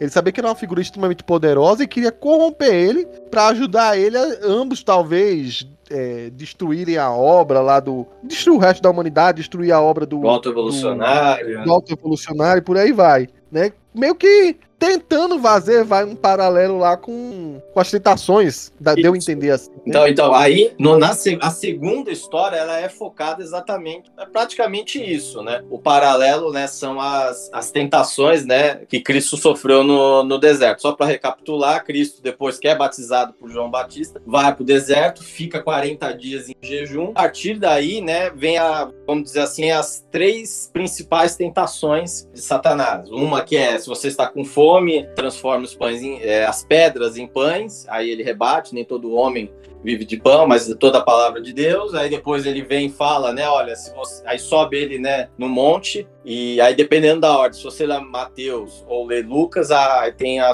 tem, tem uma mudança na ordem das tentações. Tem aí que ele oferece o mundo, e aí ele também rebate, e desde que o adore, é, e aí ele rebate, dizendo não, que só pode, só, só pode Deus ser adorado, e aí depois tem uma que ele leva no pináculo do templo e fala: olha, se você realmente é o filho de Deus, se jogue daqui, porque Deus está tá escrito que Deus iria sustentar, aí ele repete fala que não, que não se deve é, tentar a Deus. Né? Aí então o paralelo é esse. O Roy Thomas, ele obviamente, ele não coloca três, né? Tentações assim tão, tão explícitas. Mas você vê que tem pelo menos referência a, a, vamos dizer assim, aquela, né, que o, ele oferece o, vamos dizer assim, ó, você pode ter o comando de tudo aqui desde que você se alia a mim, né? Tem, a, tem essa tem essa primeira, né? Que aí ele fala que não, não sei o que e tal. E aí depois ele, o Ardon Warlock, né? Ele começa a destruir tudo, né? Ele entra numa pira, né? E aí ele começa a massacrar tudo, né? A gente... E ele vai destransformando o, nove homens, né? Tem um que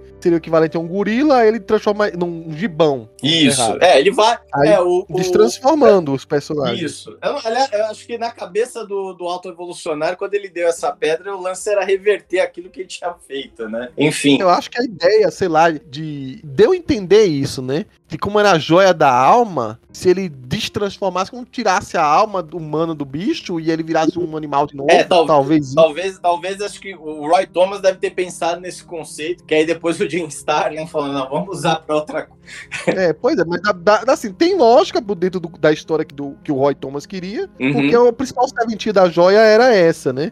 O resto era o próprio poder do Adam Warlock, que vale que destacar, né? É, essa mudança de essa despoderização que o Adam Warlock sofreu com o tempo veio com o Jim Starlin, porque até então aqui ele é o mesmo cara que o Stanley criou lá de ser um humano perfeito que tinha super poder, né? Um super humano.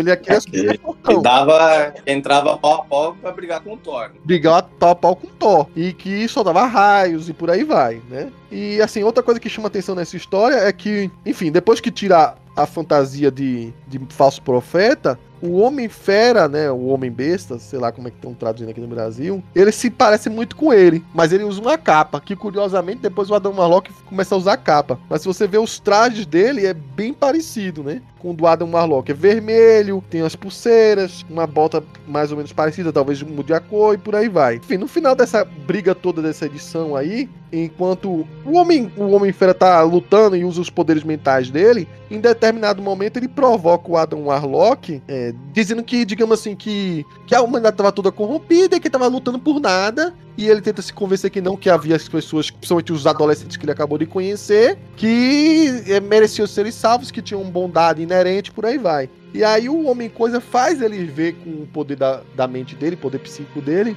Quando estava pressionado pelos pelos policiais, acho que eram policiais, né, que foram atrás dos meninos. Ou Isso. Eram, eram, eram, não eram policiais, não, era, era outras gangues, sei lá. Tinha um, uns caras querendo bater nos meninos. E os meninos, é, supostamente, eles, eles tinham ah, era você que tava com a do Alok, né? Que eu vi você com aquele cara. E aí os meninos diziam, não, eu não, ou seja, negando a do Alok. Os três negaram, acho que só quem não negou foi a menina. É, aí a gente tem um outro paralelo, né? Que é o paralelo, paralelo. Que é as três negações de Cristo, as três negações de Pedro. É, só que isso deixa o Adam Warlock taço. E aí quando ele acha que vai quebrar tudo e por aí vai, e aí de repente des descobre que, digamos assim, que ele começa a, a, a querer de destruir tudo, né? Começa a quebrar e, e, e como se fosse ele, ele, de Salvador ele vira o, o algoz do, daquele mundo, né? Ele até comenta, né, que não, não havia super-heróis para salvar, né? Comenta de novo o nome de Reed Richards, Tony Stark. Ó, o coração de Tony Stark também parou de bater naquele dia. O Peter foi morreu de exposição radioativa, por aí vai. Ou seja, não tinha ninguém naquela terra para salvar ele,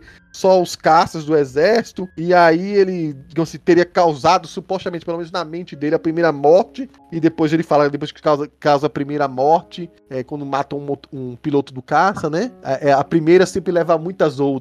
E aí ele vai até o fim do mundo, né? Que começa a ter jogar bombas nucleares para tudo quanto é lado, seria o fim da Contra-Terra. Mas aí, no decorrer da história, se percebe que era uma manipulação de novo do, do Homem-Fera, né? Do Homem-Besta, que tá tudo na cabeça do Adam Warlock. E aí ele volta a brigar pau a pau com o Homem-Fera, né? Que, ou seja, ele ficou mais puto ainda. Essa coisa de, digamos assim, de, de tentar seduzir o Adam Warlock, parece que o Adam Warlock era meio pavio curto em vez de aceitar, ó, oh, então você realmente me convenceu, não, ele ficava mais puto ainda e queria bater mais ainda no, no Homem-Fera. Vale né? lembrar, bom, pavio pavio curto era uma característica que ele carregou por bastante tempo. É, é, porque depois ele muda bastante, né? Na época do Jim Stalin fica mais. Mas é que tem que ver que é outro paralelo. É que o Warlock, enquanto ele tava na Contra-Terra, tava o tempo todo a, ajuda aí, Felga. Qual é aquele canto mesmo que o Jesus ficou pistola? Era o. Tinha alguma coisa a ver com gente vendendo, mas não é, era quando, cheio. Quando é. Seria quando ele entra no templo e no templo tava lá sendo, vamos dizer assim, a, a um dos pátios, né? Tava sendo utilizado para vendas, tal. Ou seja, o templo estava sendo corrompido, né? Aí ele entra lá com chicote e tal e expulsa a galera na base do tapa mesmo. É que a contra-terra estava sendo corrompida, então, enquanto ele tava lá dentro, ele tava pistola. Só faltou é, o chicote. Uma forçadinha dessa, desse paralelo, mas pode ser também. É. Bom, e aí o que acontece? Como a gente viu, o Michael Frederick meio que pegou o, o, o bote andando do, do Roy Thomas. Acredito eu que o Roy Thomas meio que delineou o que deveria ser feito, ele ainda era editor. Então ele estava supervisionando aquilo. Mas claro que boa parte do plot deve ter sido, então, do, do Michael Frederick, que é inclusive o, o, o criador, o co-criador do Motoqueiro Fantasma. Então talvez ele tenha escolhido ele porque tem um pouco desse lance. Deve ter gostar um pouco dessa coisa meio, meio messiânica, meio, meio é, bíblica, meio mística, sei lá né? Que tinha isso também um pouco no, nas histórias do Motoqueiro Fantasma. E aí, é, já quem tava assumindo aí a arte era o Gil Kane, né? Tava fazendo boa parte das histórias. É, eu acho que foi o Gil Kane que acho que ajudou na construção desse uniforme aqui do, do Admo com esse relâmpagozinho aqui. Diz que é inspirado realmente no Capitão Marvel da Falsweat, só que eles nunca esperavam que o Capitão Marvel fosse vendido para DC e que a DC fosse querer usar ele, né? Mas enfim, voltando para a edição 3 aqui da história, a gente vê um pouco de quebra da, do que estava sendo feito pelo Roy Thomas. Aquelas paralelos muito evidentes bíblicos começam a sumir. Surge então uma figura nova que seria um Apolo, que na princípio eu, eu olhei assim, eu disse, quem é esse cara? Parece ser o Namor daquela terra, só que ele é meio rosado. Aí eu cogitei, será que esse cara aí é um, um novo homem, só que é um boto rosa transformado em,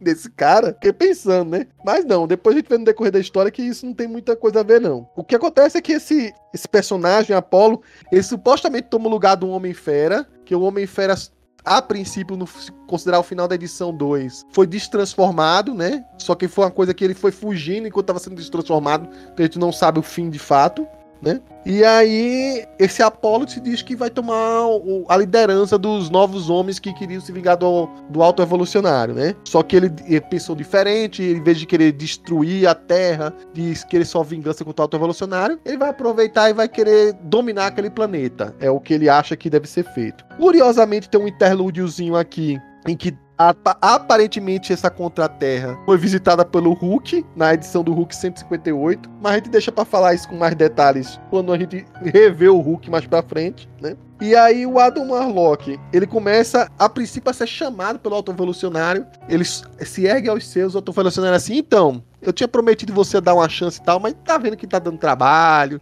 tem certeza que você quer isso, que o auto aí o Adam Malok, não, eu quero, tal. Aí o alto evolucionário, que nessa época era menos vilanesco, disse que sempre que dava a palavra tinha que se manter. E assim foi. Né? É, esse Apollo chegou a atacar brevemente um, um barco onde estava o Adam Warlock e os meninos, né? Aí teve uma derrota inicial lá, e aí o Adam Warlock foi rumo ao a base onde estava o pai militar lá daqueles gêmeos, né? Dos gêmeos que era discípulo dele. E é a primeira vez que a gente vê um político que aparece lá. Nada suspeito, né? Apareceu um político lá da base fazendo campanha, era o senador, acho que era Rex Captor. Que o, o Roy Thomas, pelo que eu entendi, ele é, deu essa ideia aqui, porque Rex Carpenter seria o rei carpinteiro, que seria uma referência a a Jesus, que era carpinteiro também, né? Uhum. Então, é, muita coisa, apesar de ser o Mike Frederick aqui, foi o Roy Thomas jogando, né? E aí esse Rex Captain se apresenta, segundo a história conta, ele é um cara que sempre é muito bom de papo, ele é um político com, que tinha uma lábia é, conseguia convencer as pessoas com a sua, sua dialética e por aí vai, né? E aí, no decorrer dessa história, porque nessa base militar ia ter o primeiro teste da bomba H, né? Era bomba H ou bomba atômica, enfim, qual é que seria, É uma coisa assim. né? E aí o Apollo surge lá pra brigar, pra, pra, enfim, lutar contra o Adam Warlock, ao mesmo tempo que, sei lá, tomar aquela base, usar aquela base lá como um, um meio de, de ameaçar a humanidade. No meio da briga é minha, minha primeira grande decepção, porque esse cara lá, o, o, o Apollo, depois que apanha muito, o disfarce dele some. Ele não era um, um novo homem que foi evoluído de um boto rosa. Ele era o Triax, que é um personagem que depois aparece em outras histórias aí, mas ele era um, um homem evoluído de um javali, né? E aí ele era meio Tipo, é um ganancioso. negócio, né? Não, cara, a- a- isso é pra você ver, né? Tipo, cara, um javali que virou um cara que, tipo, era o namoro daí do, do, do negócio, né? Aí é demais, Era, né? era, assim, mais uma vez uma, uma- um, um despiste, né? E aí o que acontece? No meio da briga, ele sabendo que, que não poderia derrotar o Adam Warlock aqui, né? Que ele muda até de tamanho e tal, não sei o quê. Ele pega os dois gêmeos e ameaça matar os dois gêmeos, jogar eles lá de cima de uma plataforma que ele tava. Se o Adam Warlock não se entregasse, né? Não, não é, cedesse. Só que aí no decorrer da história, o acho que alguém convence o político lá a se meter na história. Diz, olha, você pode ser um grande chamariz. Eu acho que lá. foi, se eu não me engano, cara, ó, se eu não me engano, foi a Estrela que falou É, de novo. é- então, aí a coisa mais estranha do mundo, essa estrela, ela vira irmã do político, ela é irmã do profeta, vira irmã do político. Ou, ou seja, ou ela já era uma, essa estrela no futuro, era pra ser uma, uma personagem que ia enganar todo mundo, que eu acho que deveria ser, ela é uma grande manipuladora, e isso não foi pra frente. Então você já era pra estar de oi na estrela, que foi a estrela que foi pro- provocando. Olha, vai lá. Então, eu não sei, eu não sei onde, a onde o negócio desandou de vez, né? Porque eu acho que depois que a revista falou que ia ser cancelada, aí que a coisa. Aí chutaram Não. bola. Mas Aí- ela tinha algo suspeito, ela, ela era irmã de muita gente. É, um negócio meio estranho mesmo. Enfim, o, o político foi lá se, me- se meter na, na história. Nesse papo aí, aparece um momento é, em que o, o primeiro Adam tenta impedir uns mísseis de serem, de serem destruídos, né? E aí, quando ele vai, vai tentando salvar a base e por aí vai, aí em determinado momento, é, o Trax joga joga um dos gêmeos, que tá, os gêmeos estão despertando, que é o menino lá, o, o- e aí ele joga, fica um momento muito tenso, é até bem desenhado aqui pelo Jill Kane, em que no último instante ele não consegue alcançar o menino e o menino morre. Trágico pra caramba pra ser uma história em quadrinhos na época. Nesse momento, o general lá põe toda a fé dele no, no Adam Warlock e fala: Eu confio totalmente em você, vingue meu filho. O que fica muito estranho pra ser uma, uma história que o, o Adam Warlock era pra ser o Messias da história. Mas aí ele bota toda a fé no Adam Warlock quando o Adam Warlock começa a espancar o Triax até ele cair e supostamente morrer, né? E isso cria-se um tremendo trauma na, do Adam Warlock que fica pra ad eterno aí. Então, é, aí depois no final, né, o Adam Warlock volta a virar casulo e vai embora, não assim. Né, ele vai, vai ter um momento dele É, lá. no final de- dessa edição ainda não é casulo. Ele- A gente descobre depois isso. Então, Depois- é. Mas, é- mas, então, mas aí você já vê que a, a- continuidade das histórias, cara, já não tá tão. É, elas já não estão muito legais, né? Mike, Mike Friedrich, né? Não tá. Não, não- pegou bem, eu acho que a Mas coisa. acho que até ainda era a influência do Roy Thomas mesmo, que eu acho que depois esses personagens, essa Estrela, o Rex Captor, meio que degringolou porque não foi o caminho que era pra ter seguido. Mas eu acho que tinha alguma coisa sendo feita que não. muito mirabolante, que não. Até então a gente achava que era, que era alguma coisa que ia aparecer. É, Então, no- o Rex Carter foi, realmente foi um personagem aí que foi aparecido. tal. Não era para parece assim. Aparentemente ele não tava como para ser um vilão, né? Certo? É, pelo menos aí na- nessa coisa. Era um candidato tal. E nessa época, como na maioria das vezes, né? Não tinha. Era um candidato que era independente, né? Para não evitar problema, nem era republicano e nem era democrata, né? Para não evitar. É, para evitar Cabo preso. é, exatamente, né? Na verdade, acho que na ficção, a maioria dos candidatos a presidente dos Estados Unidos são independentes, né? Os bons são, né? É, e aí, enfim, Aí você tem, né, o, o general ali, né, que era uma pessoa que não, não, tinha, não era descrente ao, ao, ao Adam Warlock, passa a ser é, passa né, a acreditar tal, depois que ele. Enfim. Mas aí você já vê que os paralelos, né, já estão meio. Já, já, já, já vão meio que se perdendo, né? Aquilo que estava bastante for, presente, né, em, na Marvel Premiere e nas duas primeiras histórias, né, aqui já, aqui já meio que não, você já não consegue, né, meio que fazer a, as identificações. Forçando muito, dá para fazer um outro paralelo, mas aí já não, já não acho que tenha sido essa intenção do Michael Frederick, né? O quê? Do, de, de ter feito um sacrifício ali da escolha? Não, não, no, do, do paralelo do bíblico mesmo. Ali já não, já não enxergo assim tão claramente quanto É, não fica tão claro. Eu, a única coisa que eu achei que teria alguma coisa ali era naquela momento de decisão de escolha do Adam Warlock decidir pelos dois meninos. Mas também não consigo ver nada muito claro. Mas não, não, não, não, não me parece assim que teria é, é algo tal. E na verdade, assim, era se fosse para fazer o paralelo, era para ele ressuscitar, no caso, o, o, o menino. Mas, o menino. Certo, é pra falar. É. Essa joia da mente é o contrário. Essa joia, essa joia da alma é o contrário. Ela só suga a alma. Ela não.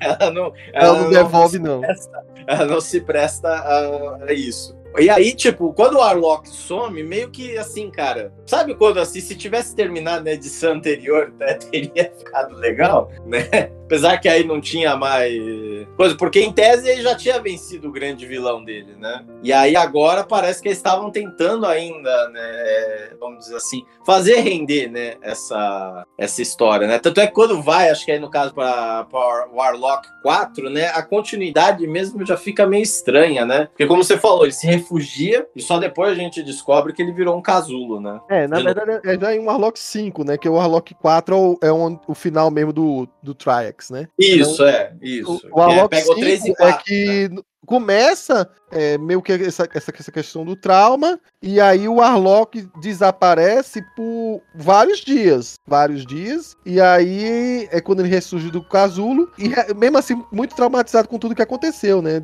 E tem uns, ele encontra uns caipiras lá. Os caipiras não estão entendendo muito bem, só querem que ele saia dali porque ali vai ter uns testes militares rolando. E essa edição aqui, que é a edição 5, eu acho que eles chamam um, um, um roteirista iniciante lá chamado Ron Goulart, mas depois o Mike Frederick assume nas outras edições, porque para mim é como se fosse um arco só. Aqui é um pouco diferente nas 5, mas as 5, 6 e 7 é uma história que é, tem um foco, tanto quanto o Arlock, tem um foco muito no, no Victor Vodun e no Reed Richards dessa Contraterra. Em que, nesta Contraterra, eles parecem ter papéis invertidos. E é por isso que eu vou dar a chance do Paulo falar sobre isso, porque agora ele não pode realmente mentir, porque é o que tem. o cara sempre querendo defender o Reed de qualquer maneira. Tudo por causa que pra poder ganhar coisa quando o filme chegar. Uma decepção, Coveiro. Mas enfim, o Warlock acorda lá, o Coveiro falou, pô, tem dois caras do exército vestidos de cowboy e vê um cara dourado saindo de um casulo vestido do carnaval.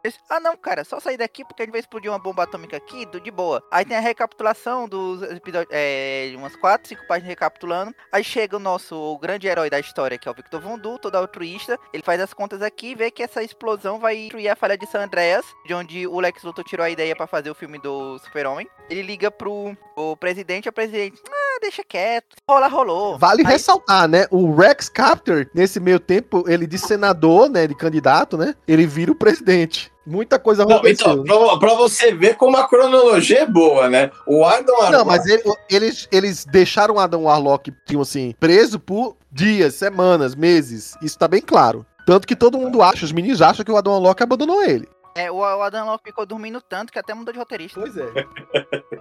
Nisso vai lá, explode, aí a Terra racha, o Victor diz, o Victor sempre tem razão. Aí destrói lá o. A, que chama esse negócio aqui?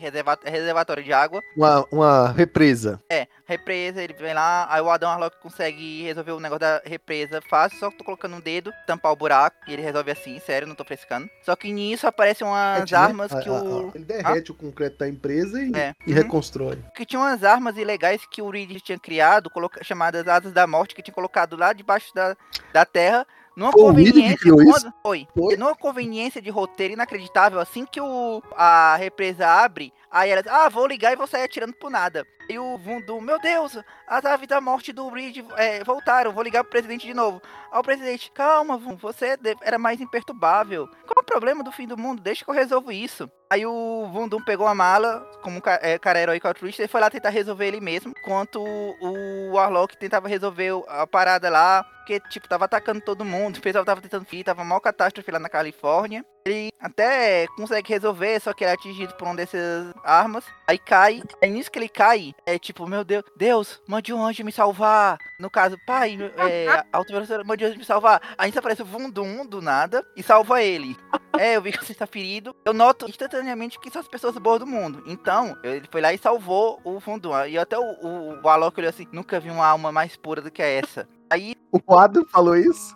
aí nisso, o... eles vão lá. O pessoal tava refugiado, ajuda algumas pessoas. E o Rex Carpenter chega e fala: Galerinha, o problema é o do é, o Warlock. Aí o Warlock é. Meu Deus, que merda é essa? Mas eu não fiz nada. A história ainda coloca assim: Se você acha que tá ruim pro Warlock, não se preocupe. A seguir ainda vai aparecer o Reed Richards.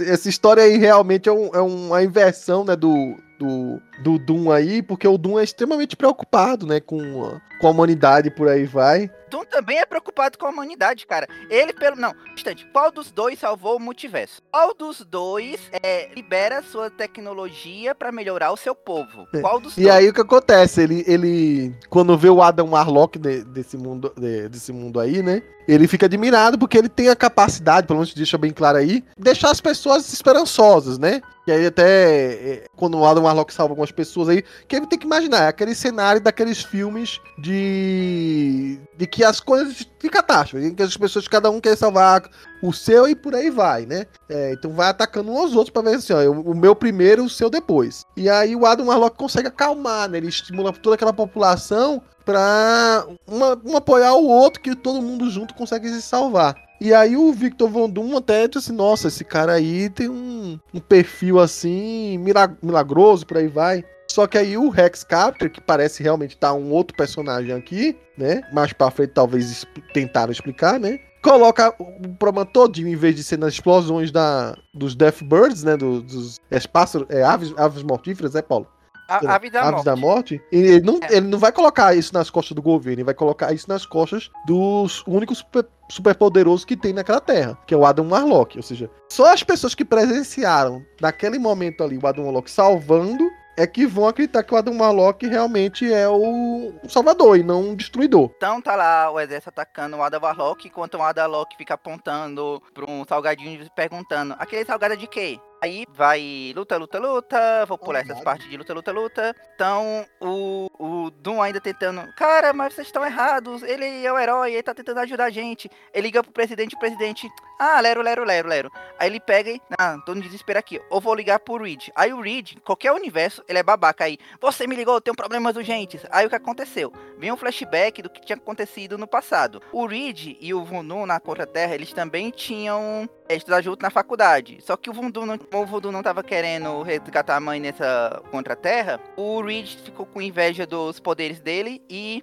oh, ficou com inveja da inteligência dele e sabotou lá o experimento que ele tava fazendo, explodiu na cara dele. Só que o Vundum era um cara tão altruísta que ele olhou assim: não, eu vou colocar essa máscara de ferro, mas vou ser uma pessoa tão zen, vou retribuir a humanidade meu do, de bom que eu faço no mundo. Aí tudo que ele estudou e tudo mais. Aí ele ajudou o Reed a fazer o foguete, foguete lá. Só que aí o Reed olhou assim: é, não, cara, então esse foguete tá de boa. Não, tem cheio de erro de cálculo. Aí o, não, eu vou aqui, desse mesmo jeito aqui. Eu vou, não, eu vou invadir o foguete. O foguete já tá soltando fumaça pra Não subir. tá nas páginas que eu não tô vendo, mas tudo bem. Olha a página assim, eu mandei a foto pra você. Tá Aham. o Doom gritando: Reed, não seja insano. Você não faz ideia do que a radiação cósmica pode fazer com você. Aí ele, no cu pra você. Eu vou Meu pá, pá, pá. Deus Do céu. mostrando os dedos pro cara. Tem assim na, eu te mando a foto e assina meu encadernado. Aí eles lançam lá o negócio. Como sempre, o Reed ele faz um negócio mal feito, sem proteção para a radiação cósmica. São todos atingidos. Só que aí o Homem-Fera tinha é, mexido um pouco ali, mexido um pouco ali. Aí ninguém tinha poderes, só a Su que tinha entrado em coma. Porque quando ela tava acordando, o Reed aproveitou e deu uma pedrada na cabeça dela. No aí quê? depois. Pedrada na cabeça dela. Tu viu essa página, não? Ele deu uma pedrada na cabeça dela. Vai. Não, só que aí é, o Homem-Fera, ela- é, ele tinha deixado que o Reed tivesse poderes. Ele ganha lá um poder lá de virar um- uma versão rejeitada do, do, coi, é, do Hulk com um homem absorvente. E em inglês é Brute, na Abril era Bruto e na Nini é Bestial. O que é bizarro, A Panini chamou de bestial? Foi. Vixe. O que era o Homem Besta, eles transformaram em Homem Fera. Aí o que era pra ser é, outra coisa, chamar de Bestial. Mas porque, né, o, é, aqui é pra dizer que na verdade a Besta do Apocalipse deveria ser o Reed o tempo todo. Então fez sentido essa alteração. Ai, Aí o, o Bestial, que eu vou chamar de Bruto, que vai mais com o Reed Hitch, que todo mundo conhece, é, fica lá se transformando e batendo no mundo. Parece o coisa em um dia comum nas histórias do, do Kirby. Aparece um cara de terno que ninguém sabe que é o presidente, fala com ele. Surpresa bestial, eu sei tudo sobre você. E é, se você não quer, você vai ser meu lacaio e tudo mais. E eu quero que você destrua o Warlock em São Francisco. Por que que mano, o Warlock não tá em São Francisco? Por que que ele foi para São Francisco? Porque a Estrela o roteirista lembrou da que a estrela existia, a estrela, ok, eu quero que você vá para São Francisco usando um terno, laranja, ou dourado. Aí o, o, o Warlock, que já é um, um cara dourado, vai usando um terno, um marrom, aquele, sabe aquele marrom castanho meio dourado? Porque contraste não existe né, na contra-terra. Aí ele vai lá, só que o, eles chegam, no- como toda história em quadrinhos ou ficção normalmente, você chega no ponto turístico de uma cidade famosa, é que vai ter uma briga que vai destruir esse ponto turístico. Aí briga, briga, briga, o Reed Richards destrói a ponte, O Bruto destrói. É. de Richard destrói a ponte. Nisso, o Warlock consegue fugir. Briga, briga, briga. E eles conseguem chegar lá onde o Victor Von, Eles conseguem fugir e conseguem chegar onde o Victor Von Doom tá. Aí um dos amiguinhos lá da, da gangue do Scooby-Doo do Warlock aparece e diz: É, é o Jason Gray, que ele é o filho É. do empresário, né? Que a gente estipulou assim, corrupto lá. é, aí é, diz que todo mundo foi sequestrado e agora eles têm que resgatar essa galerinha. Só que quem tá com eles é o, o Reed Richard, enfim, o presidente continua lá fazendo manipulações, ele acusa lá o Warlock ter destruído tudo, porque como o Reed Richard estava disfarçado de bruto, então ninguém notou que era o Richard. Porque se tivesse visto o Richard na ponte, todo mundo saberia que pela própria cara dele, a, a maldade já está na cara. Então você já saberia que ele ia fazer a maldade. Aí o Uhum. Bruto vai no supermercado e começa a bater em todo mundo, porrada, porrada, porrada. Aí já tem aquela galera lá, o Warlock salva, o Warlock é nosso apoio. O Warlock aparece, tentar resgatar o pessoal que do é, coisado. O doutor, o Victor Vundum, enquanto isso, ele vai tentar ir lá uma bomba de explodir. E o, o Reed Richards aparece e diz: Não, eu quero que tudo destrua. O Doom ainda, mas Reed, fomos colegas de quarto, nós somos amigos e resolver sua mente aí. Você é uma, um besta, eu vou destruir tudo, eu sou malvado, blá blá blá. Ele vai indo. Aí o cara dá um soco nele, o Doom, não sei como é que a máscara, como é que a máscara de ferro é, não esmagou a cabeça dele com um soco de um cara super forte. Consegue sobreviver e ele vai atrair lá da máquina enquanto tem a última briga do Warlock com, com o Reed. O Warlock consegue jogar a bomba em cima do Reed. O Doom olha assim, meu Deus, vai destruir o- o Warlock e o Bru Reed. Eu tenho que ir lá salvá-los. Aí o cara, não, você for, você vai morrer com a radiação e tudo mais. E o Reed é o assassino aí. Não, mas ele é meu amigo, todos merecem uma segunda chance. Aí o. O Doom vai lá, ele consegue desativar a máquina e no último segundo, só que enquanto isso ela explode. Ele usa o, o Alok lá, usa a joia dele pra transformar o, o Bruto na forma verdadeira, pior dele, que é o, o Reed, já que todo mundo sabe que a, o Reed é a forma evoluída de qualquer coisa no mundo. Aí nisso, o Reed, a, a Reed ainda passa conversinha. Onde estou? Eu não tenho memórias de nada. Todo safado, a o negócio lá explode. Aí nisso, o, eles olham lá a cratera. O Reed olha assim, morreu, otário. E foda ele. Aí vai embora. Aí ficam os outros lá e o Warlock, não, esse cara, ele é um herói, morte tem que ter significados e tudo mais, a jornada dele está completa. Aí ele termina com uma splash page, o Victor Von Doom segurando a terra e mostrando como salvar a humanidade. E a mensagem lá embaixo, Victor Von Doom é, é o, o, o paragon da esperança de, da contra-terra. Ele morreu para que os outros pudessem viver. Um homem nenhum, tem um amor maior ou uma vida maior do que isso. Aí a, a revista termina aqui, gente. Acabou até a próxima nominata. Acabou aqui não. Mas veja só. É, terminar. Eu achei que o Paulo não ia exagerar, mas ele conseguiu exagerar algumas coisas. Mas assim, tá certo, o Victor Von Doom aqui é totalmente diferente, é um cara altruísta, ele, digamos assim, se sacrifica realmente pelo Reed.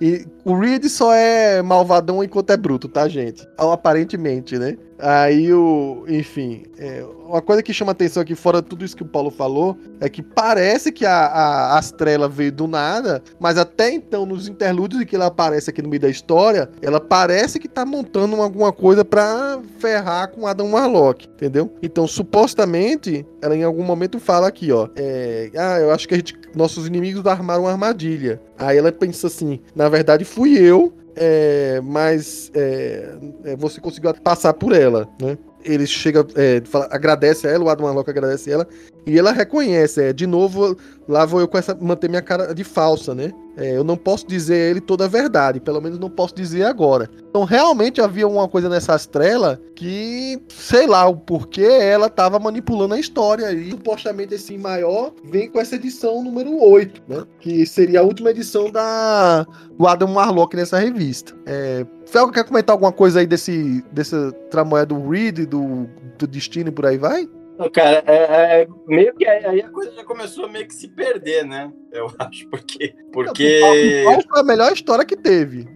Não, Fugindo é, da parte não, bíblica, o- o- o- mas é, outra, é outro Salvador que surge aí, que é o Victor Von A versão Paulo aí, né? Paulo GPT aí é melhor mesmo do que a revista dá, cara. Porque não, não é, é essa, essa, essas três. É quatro, né? São três, Não, são peraí. três edições. Três, três edições, né? Não... Assim, cara, já, já meio que deu uma desvirtuada naquela proposta inicial, certo? E aí meio que virou um. Sei lá, né? O Rex era, parece que era pra ser uma coisa, agora já é outra. Esse negócio das trelas aí que você não consegue entender qual, qual, qual é a dela. Certo? E aí piora mais quando vai a última edição. Quando, meu, vai, sei lá. Então é isso aqui, é igual seriado. Tipo, em última temporada todo mundo sabe. Todo mundo larga assim, né? É, de vez, né? Porque a edição 8 também fica meio, né? É, a edição 8, digamos assim, era um momento que ia ter as grandes revelações, mas que não acabaria. O que é muito estranho, porque ele praticamente termi quer terminar essa revista, a princípio, depois ela volta com o Jim Starlin, a partir do número 9. Mas isso, isso terminou no número 8 por um bom tempo nessa incógnita aí. Em que a Terra começa a ficar dividida sobre como lidar com o Adam Warlock. Então vai ter gente é, que quer adorar o Warlock, que acha que ele é realmente o salvador e por aí vai. E tem gente que quer, quer ir longe, porque é um super poderoso, desde que ele. O, o presidente dá a entender isso, né? De, de que antes do Adam Warlock não havia esses problemas, não havia essas catástrofes, esses super seres atacando, esses demônios atacando e por aí vai.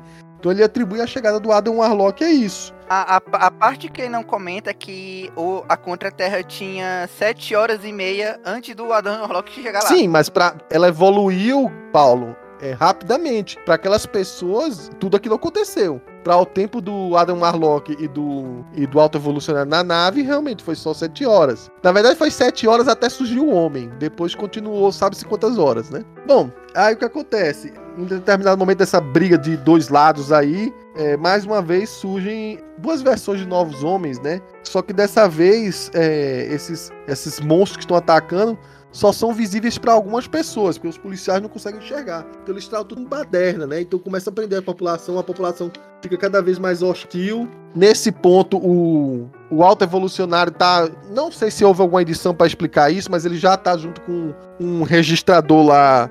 é, eu acho que é higeliano ele também. Que, é, Era, era, era um, é, tinha, na edição explica, né? Que é, ah, eu, o planeta Rigel me concedeu esse aqui, né? Que até Uhum. depois ele, ele acompanha, né? Na, no arco final, que a gente vai falar mais pra frente, né? Parece que teve lá algum acordo lá e, e cedeu porque ele queria agora, já que parece, parece, aí, parece que ele desistiu de destruir a Terra e percebeu que é mais divertido ver o Adam Warlock se estrepando, né? E, e aí ele resolveu, então eu vou colocar aqui o meu, esse cara aqui pra ficar registrando, né? É como se fosse uma- uma- um diário para saber dos, do experimento dele, né? Uma coisa assim. Isso. E aí, de novo, né? A gente vê aquele, aquele recap lá. Nesse meio tempo, o que, que a gente vê? É, enquanto o mundo tá pegando fogo, o Rex Capture tá incendiando ainda mais a população. Parece que a Astrela é, resolveu abrir o jogo pro Adam Warlock lá, de que ela não era exatamente o que ele pensava e que ela tava escondendo coisas dele. De repente, ela meio que de uma pessoa misteriosa vira uma, uma donzela indefesa aqui nessa história. Fica é, muito contraste assim, sabe? O Adam Warlock vai atacar essas duas criaturas lá, que parece ser um homem bode e um cara meio largato lá. Só que nesse meio tempo, essas criaturas é, tem- parece que tem poderes é, de distorção de realidade, uma coisa desse tipo. É, um deles, o Adam Warlock consegue evoluir. Né, que ele diz que transforma um cara numa largatixa, né? Era um largatão meio humano virou uma largatixa. O outro, ele usa um poder é, que é equivalente, parece, parecia ser um poder equivalente ao do Homem Be- Besta, né? Homem Fera. Que aí a realidade começa a se distorcer, né? O Adam Warlock começa a entrar numa noia, mudar a configuração do, ao redor dele, coisas aumentando, coisas sem sentido. E aí, em determinado momento, o Adam Warlock vai parar é, no gabinete do presidente, do Rex Captor, e aí descobre que o Rex Captor era, na verdade, um, um homem-fera, um homem-besta. Que era uma coisa que já meio que se, se desconfiava ao longo das edições aqui, principalmente nessas últimas aqui, pelas mudanças de atitude dele, né?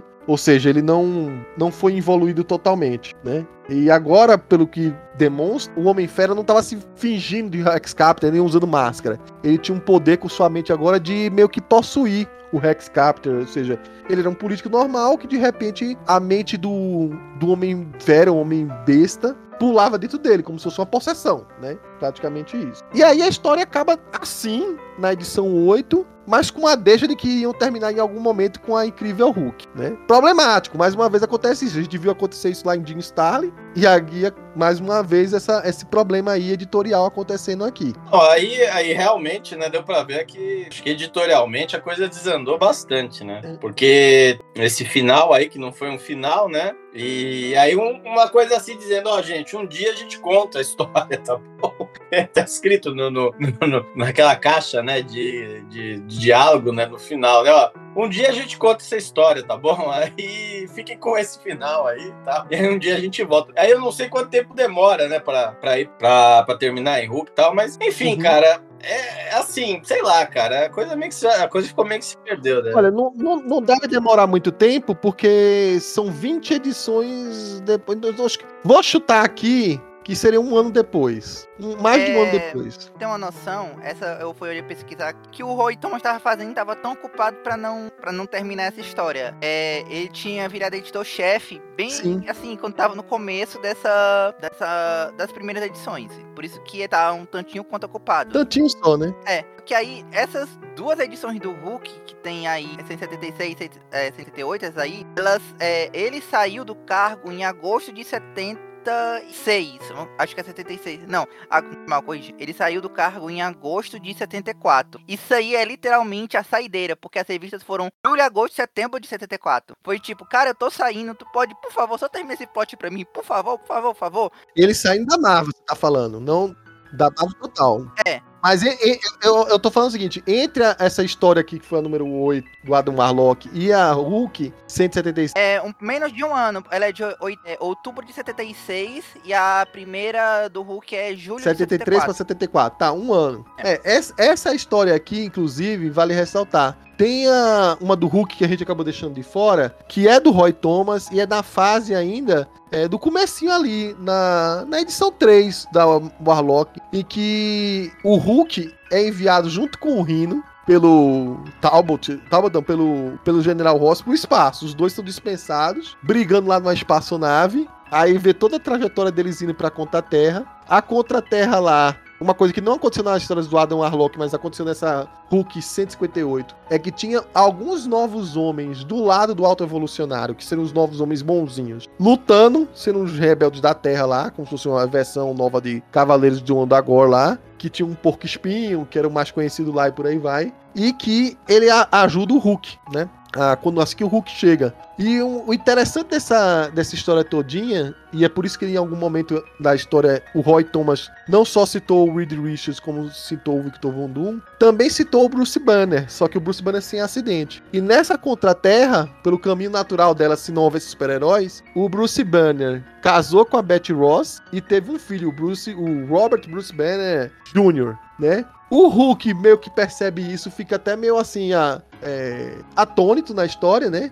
Porque ali ele tá naquela confusão de ajudar os novos homens que estão brigando lá também tem o Rino, que também tá causando um, um transtorno lá na Terra. E ele topa com a, a, cópia dele, né? Com a versão dele da Contra-Terra, com uma vida feliz, sem o Hulk, né? Ele fica meio perdidaço, assim. No começo ele fala assim: ah, você roubou a mulher do Hulk. Mas depois, quando ele vê a criança, ele fica meio paradão assim, nossa, é, o que é isso? Como se o Hulk entendesse pela primeira vez que o, o talvez ele fosse o Banner e a vida dele realmente fosse diferente ali. Quando o Hulk vai voltando de, com a espaçonave para trazer o Rino de volta para nossa Terra, o Banner se transforma e fica meio que pesaroso, né? Pô, será que na minha Terra eu vou ter a chance de ter uma vida como aquele Banner? Só que aí na Terra tá o, o General Talbot casando com a Betty Ross, né? E o, e o, o General Ross falando: Eu espero que o, o Hulk esteja morto, porque quando eu descobri que a Betty casou. Ih, então ainda era uma, uma história boa, né? Do, do Roy Thomas. Eu até falar assim,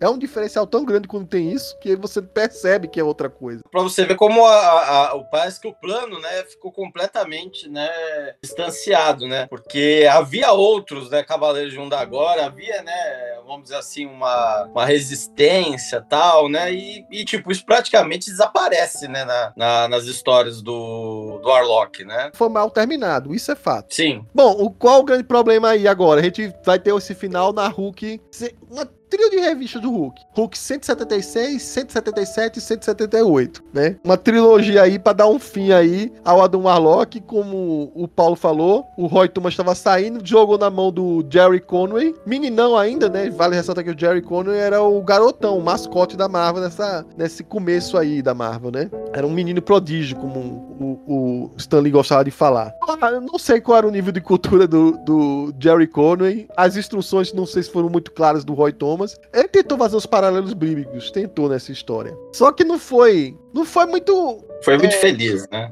É, ele não foi muito sutil, não foi muito grandioso, sabe? Ele foi muito descarado em muitas coisas, né? Mas basicamente o que, é que a gente tem? De novo o Hulk vai parar na Contra-Terra. De novo, com um foguete. De novo.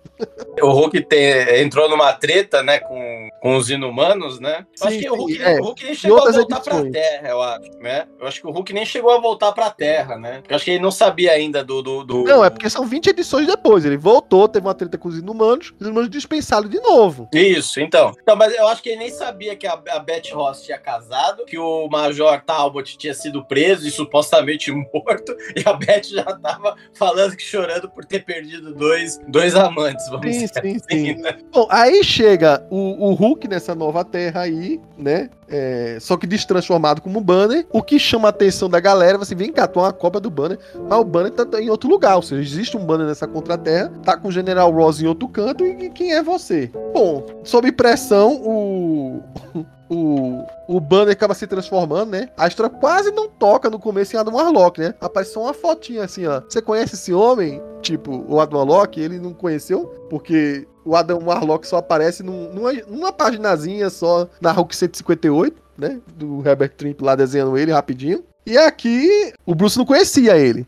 Só que impressionado, ele começa a reagir, vira Hulk, começa a quebrar o lugar onde ele estava. A gente vê que o, o Rex Captor agora é inteiramente o, o Homem-Fera. Ele aparece até sem um, a cara do Homem-Fera, né? Que o Rex Captor, é, sem estar possuído, ele fica preso num, uma, num local lá que o, o Homem-Fera só, só pega ele quando precisa, né? Pra usar o rosto dele, né? E começa a instigar a população a brigar, né? Os contra e a favor do Adam Locke, os contra e a favor do Adam Locke. É, meio que instigar uma, uma briga, né? Bom, nesse processo aí, o, o, o Hulk sai quebrando tudo que tá no meio do lugar, batendo em militares, quebrando tudo. Em determinado momento, o Rex Captor manda os seus novos homens, né? Os, os malignos lá, é, homens bichos lá, atacar o Hulk. O Hulk sai ferrando todo mundo, que quase ninguém pode parar o Hulk, né? E aí, em determinado momento, o Rigeliano, que é o que tava ajudando, ajudando não, né? Fazendo companhia lá ao Alto Evolucionário, vai à Terra pra fazer uma, uma alteraçãozinha assim no destino das coisas, né? Ele meio que ataca o, o largatão lá que tava prendendo o Adam Warlock e solta o Adam Warlock, né? O personagem acaba ficando em segundo plano, né? É uma história do Hulk, então ficou muito destoado, assim, a história ficou muito mal feita é, se comparar com o que já tinha antes, né? Que o principal era ele. Não, não, não só ela é mal escrita, gente. Ela é mal desenhada. Parece, um,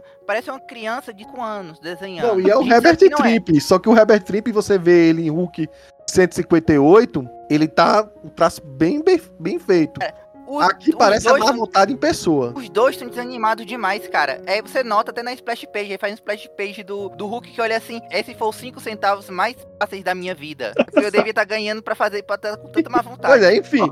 O, Enfim. O cara lá, é o Hulk é, é preso, de alguma maneira ele é destransformado lá pelos homens, os lacaios lá do Homem-Fera, mas mesmo preso, ele, quando é submetido a, a uns testes lá que eles fazem, fazem com o Banner, de novo provoca a ira do Banner, ele se transforma em Hulk de novo, sai destruindo o lugar, e aí quando ele encontra de novo aquele homem ouriço lá, o- a versão boazinha lá dos novos homens que estavam se escondendo nos subterrâneos, né? Eles eram tipo os rebeldes da Contra-Terra lá. Tem uns interlúdios meio maluco nessa edição pra uns personagens que nem vai usar. Que é tipo um ministro da. da, da... Quem é esse cara, Felga? É um cara que trabalha no pro Gabinete, Departamento de né? Justiça, né? É, não, da não- não Justiça, né? É, não, não especifica o que, que afinal ele é. Eu acho que o. o, o, Acho que a ideia era meio que ser meio Fox, Fox e Scully, sabe? Um lance é, assim, mas... o, o Jerry Conner falei, cara, tá acabando isso aqui. Eu vou botar dois personagens da Contra-Terra que a gente só vai ver uma vez na vida, né? E a gente vai usar, eu vou usar eles porque eu quero criar personagens novos, foda-se, tá? Não, é, e, e detalhe, né? É uma edição inteira, né? Com esse Nance e tal, e depois o Hulk encontra lá o Warlock. Mas, cara, tudo aquilo que foi, que tipo, foi construído nas oito edições do Warlock simplesmente não existe, cara. Você não vê quase ninguém daquele, vamos dizer assim, dos personagens É dos secundários. adolescentes, essas coisas. Que é uma história do Hulk, né? É uma história do Hulk. É a história do Hulk, assim, sabe? Ah, tipo, um tapa-buraco. Ele fala, meu, mete essas três edições aí, porque eu tô de saída. A gente conclui a história desse cara aí e acabou. Pelo menos o de Starling, quando, foi quando teve que fazer a mesma coisa, ele teve a decência de matar todos os coadjuvantes do, do Warlock e ainda colocar um final feliz pra todo mundo. É. Então os vilões É, tiveram final verdade. feliz pro Starling. Né? Bom, mas É enfim, verdade. no, no Subterrâneos lá, né, que onde funcionavam, digamos assim, os rebeldes, né, o Adam Warlock se junta com o Hulk, com o Rigeliano e com os, as versões boazinhas dos novos dos novos homens, meio que estão se preparando lá pra é, a ofensiva contra o Homem-Fera. É, eles até têm uns, uns armamentos, algumas coisas assim que eu não sei o que, que eles pretendiam. Tá, aí começam os paralelos que o, o, o Jerry Conley lembrou que tem que fazer. Lembra, isso aqui é uma história bíblica, né? Aí fazem um- uma última ceia aqui. O Adam Warlock. É, é um retrato da, da- realmente da, da É. pintura?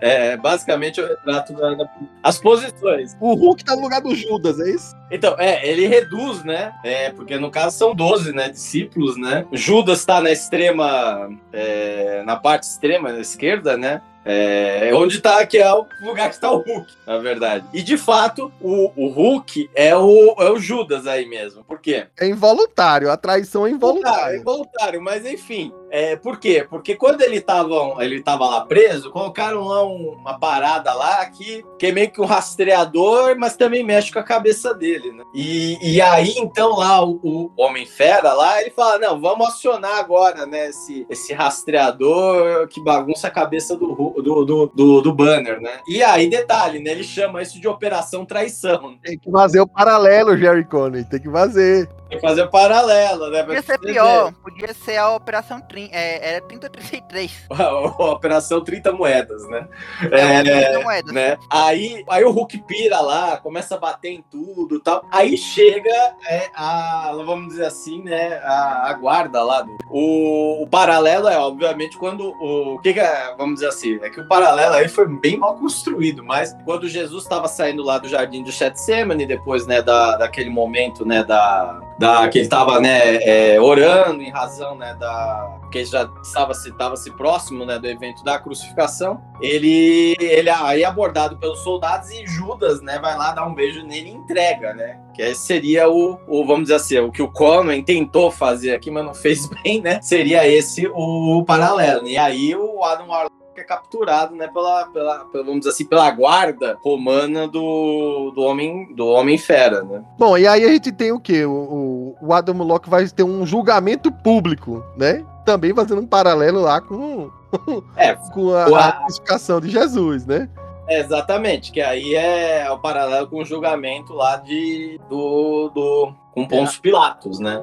Aí o- aí? ele, ele pega o Homem-Fera, de novo a gente descobre aqui, né, que ele pega o corpo do Rex Carter, possui de novo, vai lá pra TV, Aí do nada volta as trelas, né? ela agora presa, né, é, é totalmente redimida, ai meu Deus, esse é meu irmão de verdade, aquele que eu disse que era o, o profeta, não era não. Pra mim, a Estrela era pra ser a irmã do, do Homem-Fera desde o começo e era pra ser uma filha da mãe, mas aí mudaram a história aí, né? É, a eu não pobre coitada. Ou, ou então não sabia o que fazer depois, né? Não, O- eu acho que o plano era, era, era- ser malvada desde o começo, né? Mas, É. enfim, o lance é que pediu um, pra saber, né, se ele devia viver ou morrer, porque não teve aqui um barrabás da vida, era só morre É. ou não morre, né? E aí Não, o... e, e aí o negócio pra você ver, né? Aí chega assim o, o presidente dos Estados Unidos, uma coisa muito louca. É, não, é o seguinte: ele deve ser submetido a um julgamento formal ou vocês já querem decidir agora? Sabe? E aí depois, dá, vamos decidir agora e tal. E Foi na base do grito. Morte, morte. Uma coisa, entre 2017 a 2020, eu não duvidaria que o presidente fizesse isso, viu? não, eu também não duvidaria. Eu não duvidaria, Não é mas tão enfim. louco. Não, é, mas naquela época não, não parecia ser tão malucos, cara. Era o Nixon. É, hum, bom, o Nixon acho que não era tão maluco quanto o cara de 2017 em diante. E aí o, o, o Rex usa, ele usa a mesma frase que Pôncio Pilatos, né? Então minhas mãos estão limpas. Ou seja, ó, vocês decidiram, então eu lavo as minhas mãos e minhas mãos estão é, limpas. Ele usa a mesma frase que tá lá no, no. Acho que essa passagem é descrita no livro de Lucas. E aí faz toda a cena, né? Da, da- vamos dizer assim, o paralelo né, da cena da crucificação. Só que mais uma vez é um paralelo muito ruim, certo? Inclusive ele. É muito Ele- literal, o problema é esse. Ele devia ter sido mais discreto, mais simbólico. E, e você retirou talvez outros, outros elementos ali, né? Você não tem os dois ladrões, você não tem nada. Não, é não simplesmente- precisa ser literal. O problema todo é isso. Tem uma hora que o, o Adam Warlock grita: Alto evolucionário, por que tu me abandonaste? Isso, tipo, que história é essa? Cara, Nunca uma foi essa. coisa, o Nunca alto foi essa evolucionário não pediu pra ele descer, não. Quem pediu pra descer foi ele. O alto evolucionário nem ia se meter. Que, que papo é esse? Aí Então, ele fala: esses demônios, a palavra desse demônio é verdade. Eu fui um mero peão, ele ainda duvida do alto evolucionário. Só que o alto evolucionário falou: Cara, foi você que desceu, eu não queria nem mexer mais nessa terra. Eu queria era ter. Não, e, e assim, o, o, para você construir esse paralelo, teria que ter a mesma relação que tem entre Deus Pai e Deus Filho, que não tem aqui, né? Então ele não tem, não tem sentido essa, essas falas. É tal. pra ser um paralelo, Felga. Então tudo bem. Então, dá- mas nem o- então, não, não é pra ser literal. O problema, né? Felga, Mas desde o começo não tinha muito esse paralelo, porque pra a relação de pai e filho dos dois era o alto evolucionário encontra o Warlock, quando ainda era ele, olha assim pro cara aí, aí meu irmão, gostei de você. No outro mundo você podia ser meu filho, quer ser meu filho, pode adotar? Deixa, deixa, deixa, deixa. Aí o cara, se tu parar de encher o saco eu deixo. Aê, filhão! Então, não, não era bem isso Paulo descreveu. Então, assim, o problema todo não é, é, digamos assim, não ter mais paralelos assim dis- direto. Não, o problema é o É paralelo mal feito. O, par o paralelo é, mal- é- é de muito, muito descarado. É pra ser um negócio, porque a ideia é pra ser um negócio, é uma versão científica da releitura do, do, do Novo e Velho Testamento ali, né? A toda ideia é mesmo científica. De repente virou um negócio meio que literal demais, que não tinha nada a ver. O problema é ter perdido essa essência biológica da coisa, evolucionária da coisa, que era a graça das primeiras histórias. Mas aí, enfim, ele realmente crucifica, mais ou menos, né? Que não, tá- não chegaram a botar uma cruz tão descarada.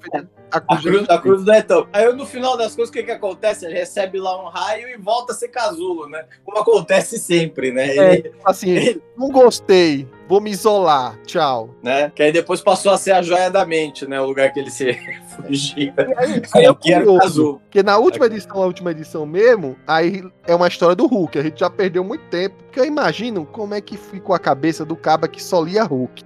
Aí eu, eu tô lendo Hulk, tal, de repente, que porra é essa que está acontecendo aqui? Não, aí por isso que tinha uma porrada de recordatório. Cara, é incrível como tinha assim, cara. Você, você de- como você falou, de 20, 22 páginas, cara, pelo menos duas ou três eram recordatórios. Então, se você tava. Sim, mas isso é uma vantagem. Né? É, é- Gente, mas, gente, eu acho que leitor de Hulk é acostumado, porque se tu for lembrar, como era incrível Hulk no Brasil, a capa era de tudo no universo. Era X-Men, Novos Mutantes, era Star Wars, mas não era o Hulk, É quase isso nunca. aí, né? Mas enfim, aí a última edição, a Hulk 178, diz assim, bom, o Adam Warlock morreu, a história do Hulk, lembra? E aí vira um- uma história do Hulk mesmo, que ele, se- ele presencia toda a morte do Adam Warlock e só vira monstro agora. Aí briga, bate, começa a quebrar tudo, pega o casulo de Adam Warlock, carrega pra umas montanhas lá, e aí faz mais um paralelo. que aí o, o, o Hulk encontra os novos homens lá é, o Ouriço e os outros lá, carregam o Warlock pra uma gruta, colocam ele pra descansar lá, encontram no meio do caminho, encontram no meio do caminho o Rigeliano, mas os três adolescentes que sobreviveram, né, que só morreu aquele... Não, que saíram do nada também, cara. Que Não, estavam foi- esperando lá na gruta, já sabia a gruta que era pra enterrar. Não, é que nem a Bíblia, chegaram lá, tal. De repente, o Hulk de, de Judas, ele vira o Tiago aqui, né? Que ele fica virando o, o- grande irmão de, de Jesus aqui, né? Chorando pra caramba, todo mundo lamentando tal. Aí, supostamente, passa-se dois dias, né? É no terceiro dia que desperta, passa-se dois dias. E, enquanto isso, o Homem-Fera tá, como presidente, criando um transtorno, já preparando para a última guerra mundial de todas. E só o Hulk que aparece para ferrar os planos dele. Como? Do jeito do Hulk. É invadindo e quebrando tudo. E a história se esquece. a história segue assim. A história segue. A história vai no final. No meio do, do caminho, vem os dois funcionários lá do, do governo dos Estados Unidos, que são os funcionários muito exemplar, para salvar o Rex Captor e a irmã. Não, é, é, meu, é, Do nada, assim, chegam os caras assim, por que criar esse personagem? Bom, a gente precisa salvar o Rex Captor, pô. É, eu quero criar uma história paralela sobre o Jerry Conway. Enfim, eu tenho moral nessa história aqui. Fui roteirista do Homem-Aranha por um bom tempo. Né? E aí, o, o- né, nessa história, enquanto o Hulk tá quebrando o pau, o presidente tá sendo salvo. Os meninos que ficaram lá na, na gruta, né, junto com o Rigeliano, é, e o Rigeliano parece que era o único que sabia que ia acontecer, né? Era o narrador da história. Disse, não, mas o Adam. É, o, o, o, o Reg- o Regiliano aí tá fazendo o papel de ou, ou de Mateus ou de Marcos, né? Nessa, ou de Lucas, né? Os autores dos evangelhos, né? É, ele, eu vou. Vai ressuscitar, é o que não me confiava, né? Tal. Não teve nenhum, nenhum Tomé aqui, né? Pra querer tocar, não teve, não. E aí Não. o, o que acontece é que o Adam Warlock volta, né? Só que ele agora, curiosamente, ele. O Adam Warlock, há uns tempos atrás, algumas páginas atrás, sempre resolvia as coisas com pavio curto quebrando as coisas. Olha pro Hulk e fala: Não, Hulk, não pode ser assim, Hulk. Tenha paciência, né? A gente não vai. é, de resolver as coisas na porrada, né? Eu ressuscitei agora, ressuscitei mais calmo, né? Eu já ressuscitei outras vezes, vale ressaltar, né? Que eu sempre volto pro meu casulo.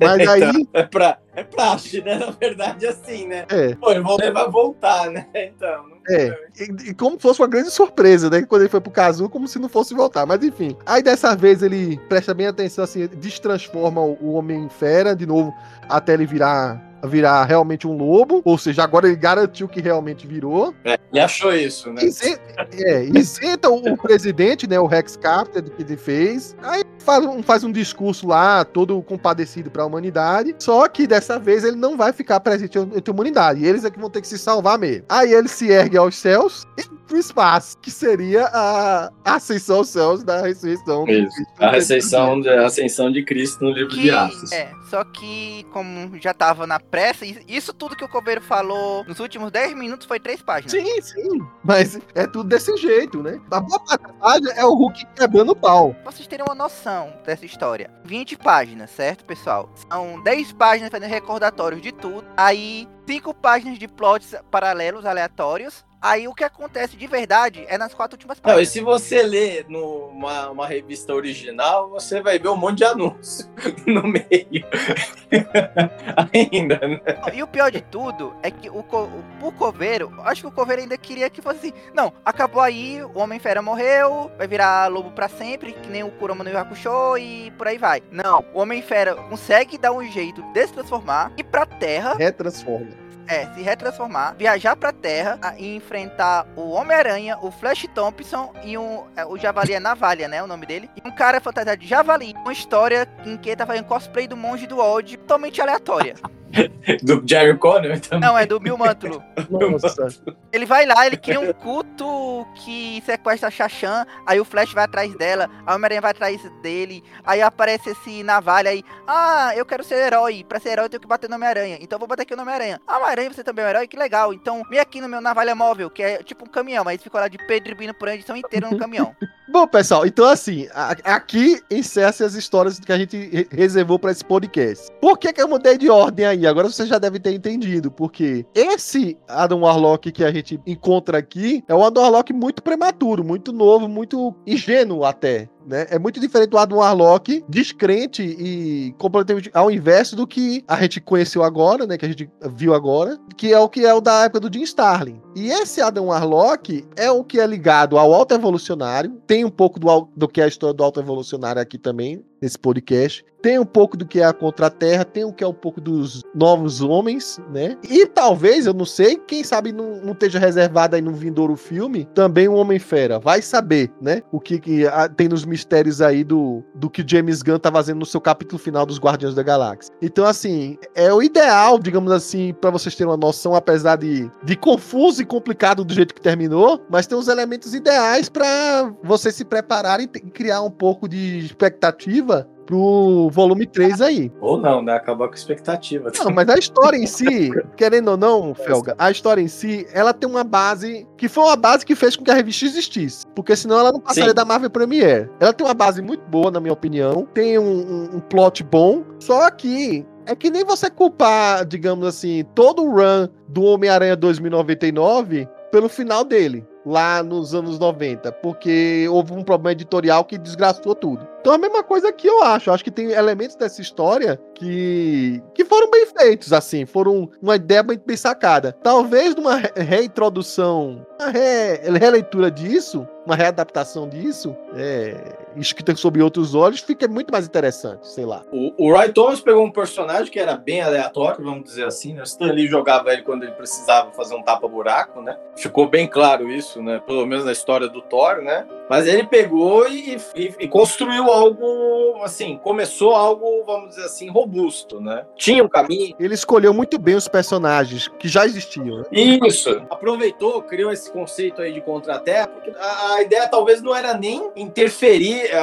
colocar, vamos dizer assim, tirou o Adam Warlock da, do universo, vamos dizer assim, do meio-meia, vamos dizer assim, quando ele jogou na, na contra-terra. Talvez a ideia era deixar tal e talvez fazer ou uma outra incursão, né? Como uma história do Hulk, uma história, enfim, né? Só que aí o negócio, cara, depois que ele sai, o, o Frederich não, não sei se ele não entendeu, não, não consegue executar da forma que o Roy Thomas estava fazendo. E aí depois, quando joga lá pro Conway pra fazer o tapa-buraco na história do Hulk, porque precisava fazer Seu alguma... meninão. É. Vai, moleque. É, eu acho que até, talvez não é nem culpa dele, mas, cara, não, não deu certo ali, A sabe? única, a única coisa Tanto é que eu penso quando eu leio essas histórias assim, ó, como a gente não dá atenção para o, o que o Roy Thomas era, assim como um roteirista, sabe? A diferença que ele fez no começo da Marvel. Claro que o Stan Lee era muito bom de criar, de ter invenção com os personagens e tal, mas ver quando você pega um roteiro que é escrito, que é pensado, que tem um- uma camada a mais com o Roy Thomas, né? tem toda, tem toda a diferença. Compara com, compara com não com o Stan Lee, comparar com todos os outros que vieram aí, com os outros três roteiristas desse puto, e vê que diferença. Não, então, o, o, enquanto tava sob o comando direto do Roy Thomas, a coisa, sabe, que são as, vamos dizer assim, as quatro primeiras edições, né? A Marvel, as Marvel Premier as duas do Warlock. Também tem aquele ponto. Provavelmente o Roy Thomas deve ter sido o único ali, ali que deu a, leu a Bíblia. Porque a gente, o, o Felga foi até me perguntar a religião dele aí. Ah, ele era estudante luterano na infância, mas quando ficou adulto virou ateu. Mas é, depois disso passou, assim, depois dessa fase, resolveu que ia ser é, luterano não praticante. Ah, então. Mas, e... Deu, assim, ele tinha, então, os paralelos que ele começa fazendo, tinha, ele tinha conhecimento do coisa. É diferente, por exemplo, quando o Conway pega e, e meio que assim, ah, vou, vou fazer, sabe, trans, como é que fala? É, colocar tudo de uma vez, sem, sem é, vamos dizer assim, sem qualquer trabalho. Até porque, como falou, era uma, era uma história tapa-buraco do Hulk, né? É, é aquela coisa, o leitor do Hulk não entendeu nada. Falou, mas que história é essa? Mandar o Hulk para pro, pro. Esse cara, o Adam Warlock, né? É, ah, aquele cara que apareceu na edição 158 lá e. É aquela coisa, acho que depois que o Roy Thomas saiu, né? Porque ele virou editor-chefe, aí, e aí ele tem que cuidar de outras coisas, né? Não dá pra. Não dá, não fica mais no controle direto dele, né? É que a coisa meio que, que deu uma desandada, né? É que nem o,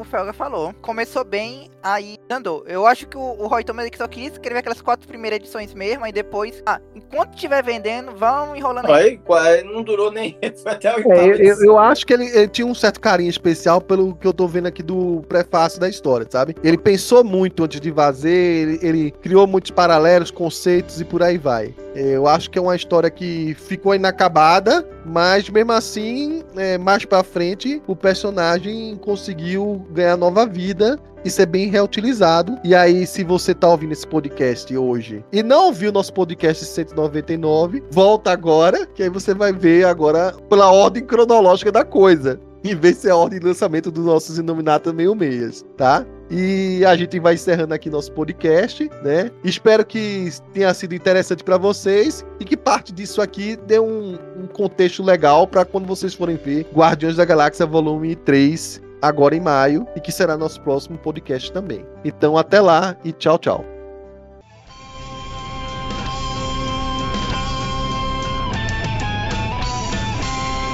Este podcast é um oferecimento do site Universo Marvel 616. Acesse www.marvel616.com.